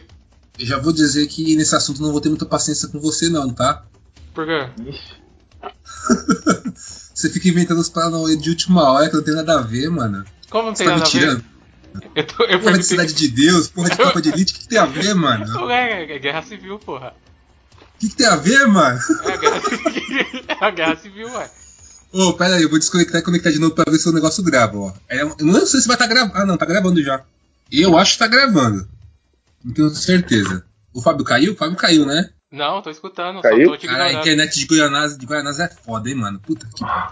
Mas eu, contra... eu contratei os indígenas aqui pra ficar segurando a antena pra mim. Que aqui é via satélite. Você contratou os indígenas pra não, pra não chover, né? É, da tribo do, Aí do a internet a rádio pega. A É. internet a rádio pega. Tribo, tribo cacique e cobra coral. Tá ligado que o governo do Rio é, paga uma tribo, né? Pra controlar o tempo. É sério isso? É sério mesmo, pode, pode pesquisar aí. Cacique cobra coral, dá um Google aí. Uh, tá no, na folha de pagamento do Rio de Janeiro. Cara, a folha de pagamento pra, pra isso em específico? Sim, pra controlar o tempo, principalmente em dia de eventos. Mano, não é, não é- será que não é pra estimular a cultura esse negócio? Aí o pessoal interpreta Ah, errado? Léo, eu acho que tá mais pra lavagem de dinheiro. Não, tá. Se for, se for pra lavagem de dinheiro, tudo ali no Rio é lavagem de dinheiro, cara. Se você for falar, ah, não. Pô, o carnaval é pra influenciar a cultura. Então, acho que não vamos nem discutir também, né? Porque ali claramente é só lavagem de dinheiro. É só Exatamente. bicheiro fazendo mais dinheiro ainda. Não, exatamente. É isso aí. Hum, Cheiro e, e homem do tráfico. É, e aí? Mas aí ninguém. Mas é carnaval, aí ninguém. Oi? Famoso traficante, homem do tráfico. Ah, eu, eu- eu usei uma, term- uma terminologia bonita, né, mano? Politicamente correto, você quer. Não pode chamar mais de traficante também? Porra, Kylo. Você derrubou aí. Mano, qual o que é Felipe, de gato? Felipe já agredindo o gato. Tá registrando isso, Fábio? Eu tô Vou naquele denunciar, é. Eu já tenho um programa aí, Léo, que o gato tava subindo no teto e ele tava. tava dando chinelada, hein? Tenho prova. Mano, qual que é dos gatos de subir na- em cima das coisas e derrubar tudo, meu? Ah, você tem que ver quando. Mano, eu não sei como ele subiu na estante de livro. Como que esse fila da p fez isso, mano? Cara, é- e na época eu não tava com o computador ligado ainda. O monitor que eu usava pra trabalhar tava lá em cima, mano. Só acho que eu sou no leve, tá ligado? Só de escutar ele mexendo no monitor eu já acordei. Bom, Vai, vai ter um momento do vídeo daqui a 20 minutos que vai provável que apareça um, um estalo alto. É por causa da airfry que eu coloquei um hambúrguer lá. Pra... Que Você saudável. vai comer durante a gravação? De forma alguma. meu, meu headset tem. Meu headset tem um mute. Ah, Uhum. tá. Deve ser igual o meu aqui de casa. É mesmo, né? Por que eu não tô usando ele? Você é bem esperto, Léo. Ô, você- vocês assistiram Black Mirror? Ou pelo menos algum episódio? Eu assisti todos os assisti. três. Eu assisti só o, da, só o do jogo. Eu ia falar. E aí, Felipe? Cê- esse spoiler. Você transaria com o Léo? Ô, mas cê- aí você tá dando spoiler pro Léo, hein? Não, o Léo só E, que nenhuma papo é esse, temporada. porra? Tem isso- tem spoiler mesmo isso aí não, parceiro. Tá loucão? Spo- Spoiler pro Léo. Você vai, você vai dar uma boa noite Cinderela pra ele. Aí, pronto. Tá loucão, parceiro? Ó, Vocês estão. tão- Como tá agora o áudio, Fábio? Putz, bem melhor, mano. É, agora eu tô no headset e no computador. Eu só tô com medo pra de ficar caindo aqui, porque hoje ficar dando aqueles lags lá, sabe? Ah, mas você tá gravando no seu local, não vai? apoie a Fundação Cacique Cobra Coral. Viu aí, Léo? Deixe sua, seu donate aqui. Não, Léo, pelo amor de Deus. Esses estalos do é. girado. Ai, ai. Eu assisti Detetive Pikachu hoje. E aí? Cinema, Felipe? É, sim, no cinema.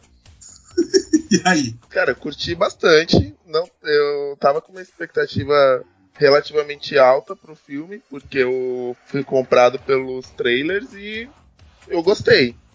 Tem rinha de galo, Felipe? Tem rinha de galo, sim. Isso é inclusive uma questão abordada no filme. Porque a cidade onde eles. A cidade onde eles estão, né? Onde se passa o, o filme, que é a Rhyme City, ela não tem pokebolas, e não tem batalhas entre os pokémons. Batalhas são proibidas. Lá, pokémons e humanos, eles convivem em harmonia, tipo, no mundo real mesmo, fora das pokébolas. Olha aí. Foi uma que desculpa, país. né, na verdade. Então, Pra poder exibir os pokémons no filme. Também. No jogo não tem isso, né? No jogo do Detetive Pokémon. Não tem essa explicação que eles deram no filme pra cidade ser, ser livre, assim, né? Tipo, pros Pokémons serem livres. Tipo, no jogo simplesmente eles são. E você não se questiona muito a respeito disso. Mas eu gostei, cara. Porque eles falam, né, que em outros locais os Pokémons eles só são livres na natureza só. E que lá nessa cidade não. E aí, nessas cidades, Pokémons eles trabalham. Tipo, todo mundo tem meio que um Pokémon, que é o parceiro dessa pessoa. Mas esse Pokémon ele vive livre. Mas é parceiro, parceiro ou é tipo um empregado? É tipo um empregado. Ah, é bem diferente. é bem diferente o parceiro. O parceiro que faz a minha comida e limpa a minha casa. É, e tem uma. E tem uma. Uma utilização do dito ali, mano, que eu fiquei, meu Deus do céu, hein? Ah, já até imagino. É putaria? Não é putaria, mas eu Ah, pensei nessas aplicações, entendeu?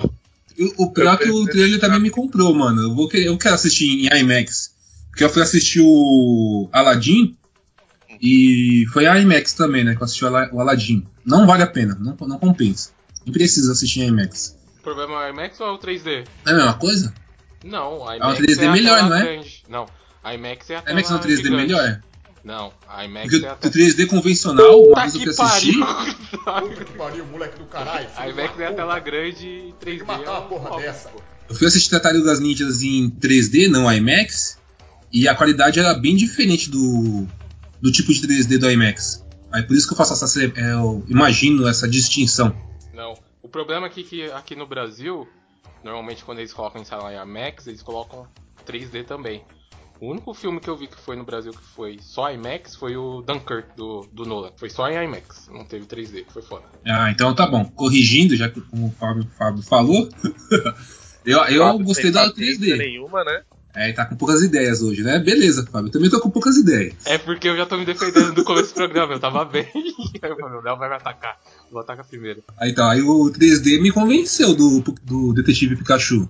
É, então, é, fica num, num- Alguns Pokémons causam um estranhamentozinho assim, né? Mas de resto eles são todos muito bem feitos, assim, sabe? meu? Tipo, fica plausível que eles existem mesmo ali no mundo real daquela forma, assim. Porque é aquilo, né? Tá, é um meio caricato, meio realista, assim, o negócio. Bastante baseado naquelas fanarts que tantos tempos fazem, né? Sim. É, que só que aquelas. É que, tipo assim, é, é como se eles, eles tivessem o, o- as feições e tudo mais do, de desenho, mas com a textura real. E aí fica, tipo, causou um estranhamentozinho no começo, mas aí depois, tipo, meu, tranquilo. Pretendo assistir. Aliás, eu vou, né? Torre. Já tem. Já tem na locadora ilegal já. Não, não conheço a locadora legal aí não. Famosa RABG, alguma coisa assim, né? Não, não conheço. Não conheço, não conheço essa, essa sigla. É, Então, ai, meu nome é É, Fábio. ti- é tipo boca de fumo, tá ligado? Não. Lá vem. Começa.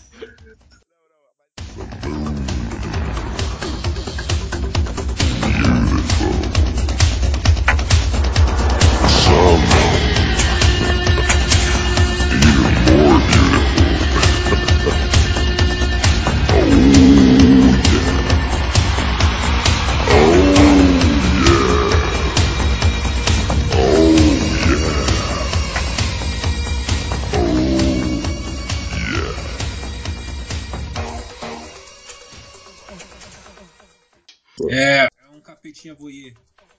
É. A banheira é. Não, não é voyeur porque às vezes ele sai do espelho e entra na- no meio da parada. Ah, tá. É tudo pra enriquecer o pornô nacional, né? É. Ué, tem que contar uma historinha. Pornô com história é o melhor pornô que tem. Sim. Ah. Mas, esse, mas essa, esse contexto aí desse bagulho, o pornô bagulho foi. é chegar e. e se divertir, cara. Porra de Foi- história, caralho. Foi na tem ditadura. Imagina um Big Buzz com história. Puta Tem que que ter. pariu. Tem que ter um contexto, mano. Tem que ter um contexto porque as pessoas estão ali transando. O contexto é, nossa, cheguei, ela tava se masturbando, também vou comer então.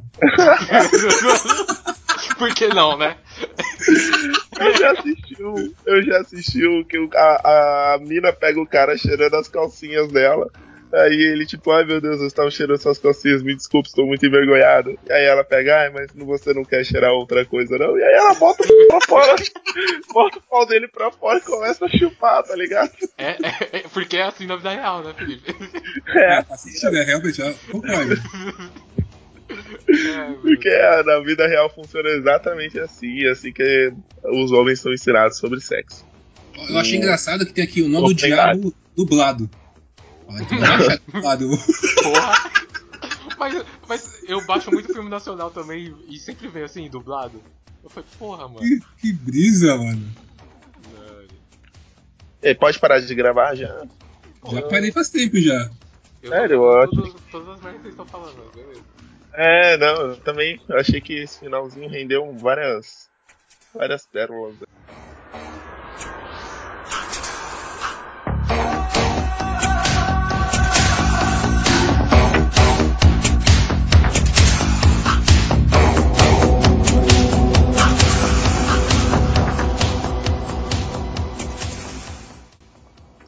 Parei de gravar aqui.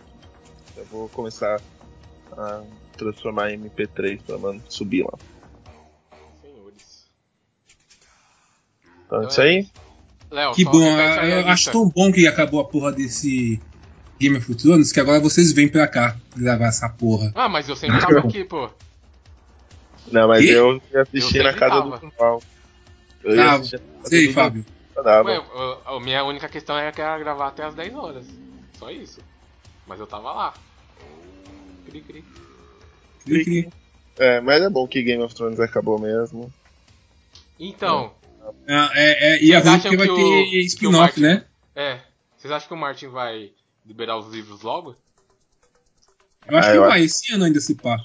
Eu acho que ele libera esse ano também. Ele tá falando que não, os livros não estão escritos, pra mim já tá assim. Tava faz tá tempo, é que ele, ven- ele vendeu a porra do final pra HBO. Sim. E Será aí ele vai esperar lá, ele vai falar, oh, nossa gente, aconteceu um milagre, eu consegui me dedicar aqui, Mas terminei vocês meu... Escrevi- ele realmente não tá Escrevi fazendo 3 nenhum... mil páginas em dois meses. É. Você É. acha que ele realmente tá fazendo nenhum ajuste? Mesmo que mínimo? Ele, mano, ele tá fazendo ajuste desde a década de 90, cara. É, sabe o que é engraçado? É que Game of, ele teve a ideia de Game of Thrones, aí ele tentou vender como. Porque ele é roteirista, né? Hum. Aí ele tentou vender essa ideia como roteiro pra uma série. Aí rejeitaram, porque falaram que ia ser muito longa. E aí só iam dar pra fazer série se pudessem cortar isso, isso, isso, aquilo outro. Ele falou: quer saber? Então enfia essa porra dessa série no cu. Que eu vou fazer isso aqui um livro, porque aí o livro eu posso fazer do tamanho que eu quero. E aí, ó, a ironia, virou série depois. É, por isso que as coisas são tão. tão extravagantes. Tipo, o dragão que é gigantesco lá, o do Egon, por exemplo. Uhum. Quando ele invadiu o Westeros. A muralha mesmo. A muralha era pra ser algo tipo. impossível de fazer. Os, os dragões, os continentes, os exércitos. Na época que Sim. ele vendeu, né? Aquela a, a arena de Mirim mesmo não era pra ter. Agora você falou aí da, da adaptação, Felipe. Eu tô terminando o primeiro livro, né? E Uhum. cara, a primeira temporada foi bem adaptada, hein, mano? Ah, a primeira temporada foi muito bem adaptada. Eu tô vendo aqui, eles tiraram coisas assim que são legais, muito legais nos livros, mas Tipo não quê? fizeram falta na série. Personagens, eles unificaram muito cavaleiros em um cara só. Sim. No livro Tipo, 1? É. Eu lembro. é que eu tô lendo agora, né? Por isso que eu Mas eles unificaram bastante cavaleiros. Tem uma questão também que eu achei curiosa, que adaptaram a relação do, do Drogo com a, com a Dani, com a Daniela, com a Daenerys. Porque na série ele começa estuprando ela, né, na noite de núpcias. No livro não, no Oxi, livro é no livro também. não, no livro é consensual. Totalmente consensual. Por mais que ela esteja com medo, o Drogon, ele. O Drogo. Khal Drogo, ele. É todo romântico com ela. É, tem um. Cria todo um clima tal. Agora na série não, na série é só. Fica de quatro aí e tome. Mas o que acontece É. no livro depois É que assim, na noite, a primeira noite foi amor, ok, ele fez certinho. Só que no, nas próximas, ele começou a Era fazer só, pro- sexo era anal. só protocolo. É, foi mais. E deu a entender que era sexo anal, né? Que ela reclamava de dor lá. Falava que era o garanhão. Eu Aí, entendi isso. Você, não machuca uma mulher só no sexo anal, mano. Tá ligado? Tipo. Não, porque ela, ela, ela fala. Não, não tô falando por causa da dor, né? Porque ela fala que. Ele só pega ela por trás no livro e ela tá sentindo muita dor ao sentar. Aí eu interpretei assim, entendeu? Ah, não, mas primeira ela vez tem ela não 13 anos, reclama. né? É porque na primeira Eu acho que é vez. porque ela tem Léo- 13 anos, por isso que a Tabi tá se doendo toda. Não, é porque na primeira vez foi amor e ela não tem essas reclamações. E Não, mas eu acho que é porque ali. quando ela fala, quando ela reclama dele pegar ela sempre por trás, é porque todos os homens dotrados eles transam com as mulheres como os cavalos transam, sabe? Tipo, Sim. é só de quatro, fica de quatro. E aí, justamente o diferencial dela, né?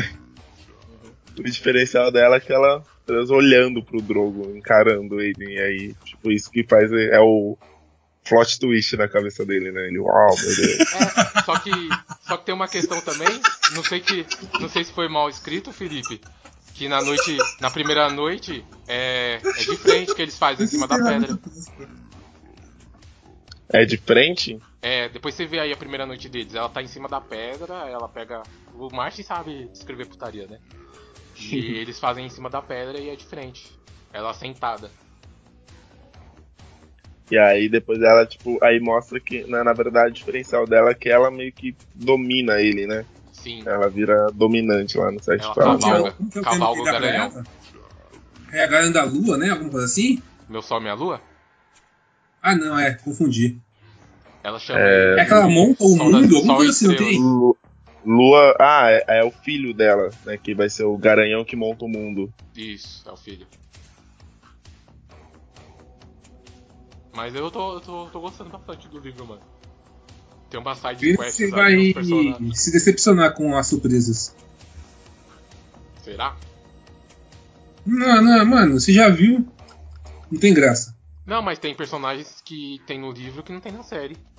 Daí esses daí eu não sei Mas os o finais. principal tá afastado, não tem nenhuma surpresa foda de personagem é, secundário na, no livro. Não, mas eu não tenho problema com isso, porque a minha questão de Mas ler o tem livro a lei é ver as de- diferenças. Tem a lei de Tony Hart no. no- É. Mas ela não faz porra nenhuma até o livro do 5. Como não, caralho? Ah, pegar Brienne? É no final.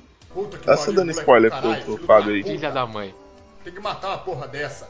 Eu já... Não, mas isso acontece com a série também. Eu acho que não, eu acho que não. Eu já, eu já assisti a porra da série primeiro porque era mais fácil eu levar spoiler da série do que dos livros. Aí eu amo os amigos que é fanboy do livro e ficava contando merda. Ah, termina de ler e a gente discute, Fábio, senão vai, vai sair sem querer. Porque eu fico indignado com beleza. os. beleza, É, não, pra mim também. o- os acontecimentos do 4 e do 5, mano, é um, é um borrão só pra mim, assim. Tipo, eu não sei distinguir qual livro acontece o que, não, mano. Sim. Porque é a mesma coisa. Acho, É. que até, acho que até janeiro eu alcanço você. Porra, Fábio, até janeiro, mano. É, porque a minha leitura não é tão rápida. Fala aí, na- fala aí, quanto tempo eu demorei pra ler o livro 4? Nossa, um ano. Porra! Eu, penso- eu tô pensando que eu tô lento. Não, é sério, a Stephanie teve que chegar em mim e falar assim, Felipe, por favor, fala pro Léo devolver meu livro. Porque já tá demais. É. Esse é mano, o o livro de 4 é chato pra cacete, mano. O 4 é chato pra cacete.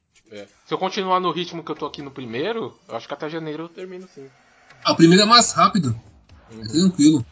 O mais Esse foda é, é o o- terceiro. O terceiro é foda. programa que a gente gravou é o 15? É... A gente não sabe. De papo de maluco é. Acho que é. Não. Porque tem um antes. Vou Eu, que eu gravei com o Léo. a guerra. É. E aí vocês numeram depois. Ô, mano, o bom comportamento aqui só tem com o Robert Pattinson. Não tem filme nacional com esse nome. É, boas maneiras, né? Boas não, maneiras, desculpa. É, boas maneiras. Mas pode baixar bom comportamento também. É bom pra caralho. Pô, o que, que aconteceu com a Frank Jensen, hein, mano? Com quem? Com a Frank Jensen. Por que, que ela fez aquela plástica, mano? Ela tá. A Jean Grey. Ela tá irreconhecível, mano. Quem que é Jim Grey? A Jean Grey antiga. Original? É? Nem sei quem é essa atriz aí, mano. Como não, né? Esposa do. do. Esposa do. do coisa lá do. Do Lianisson.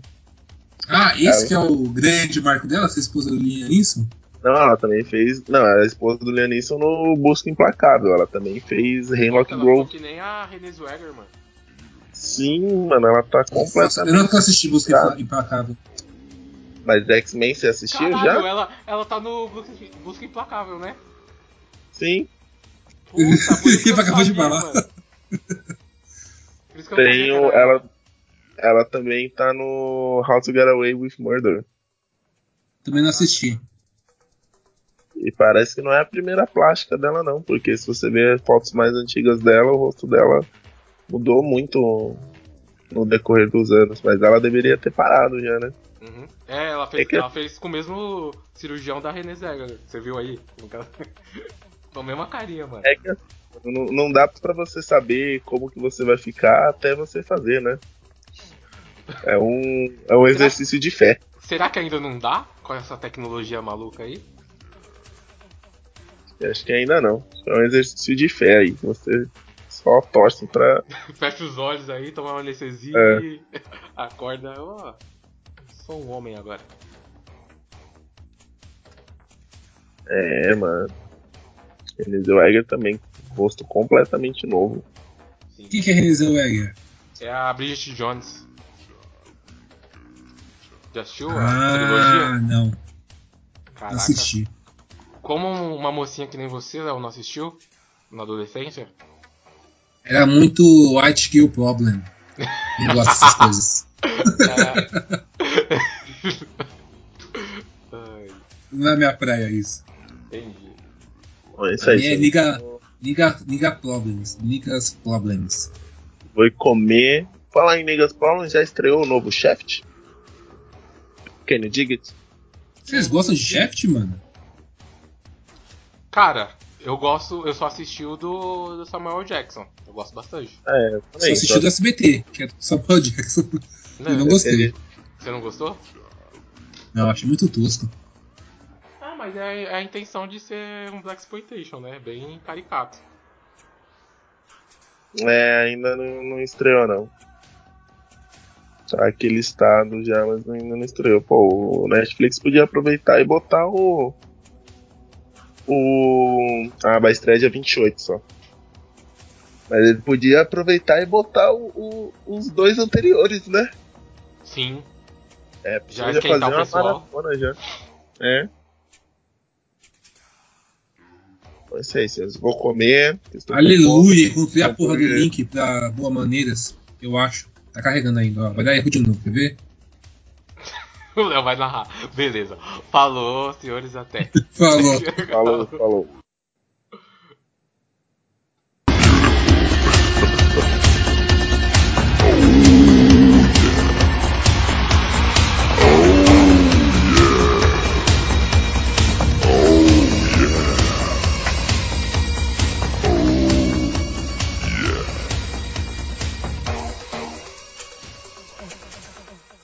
Ainda estão aí? Já acabou. Pode ir embora.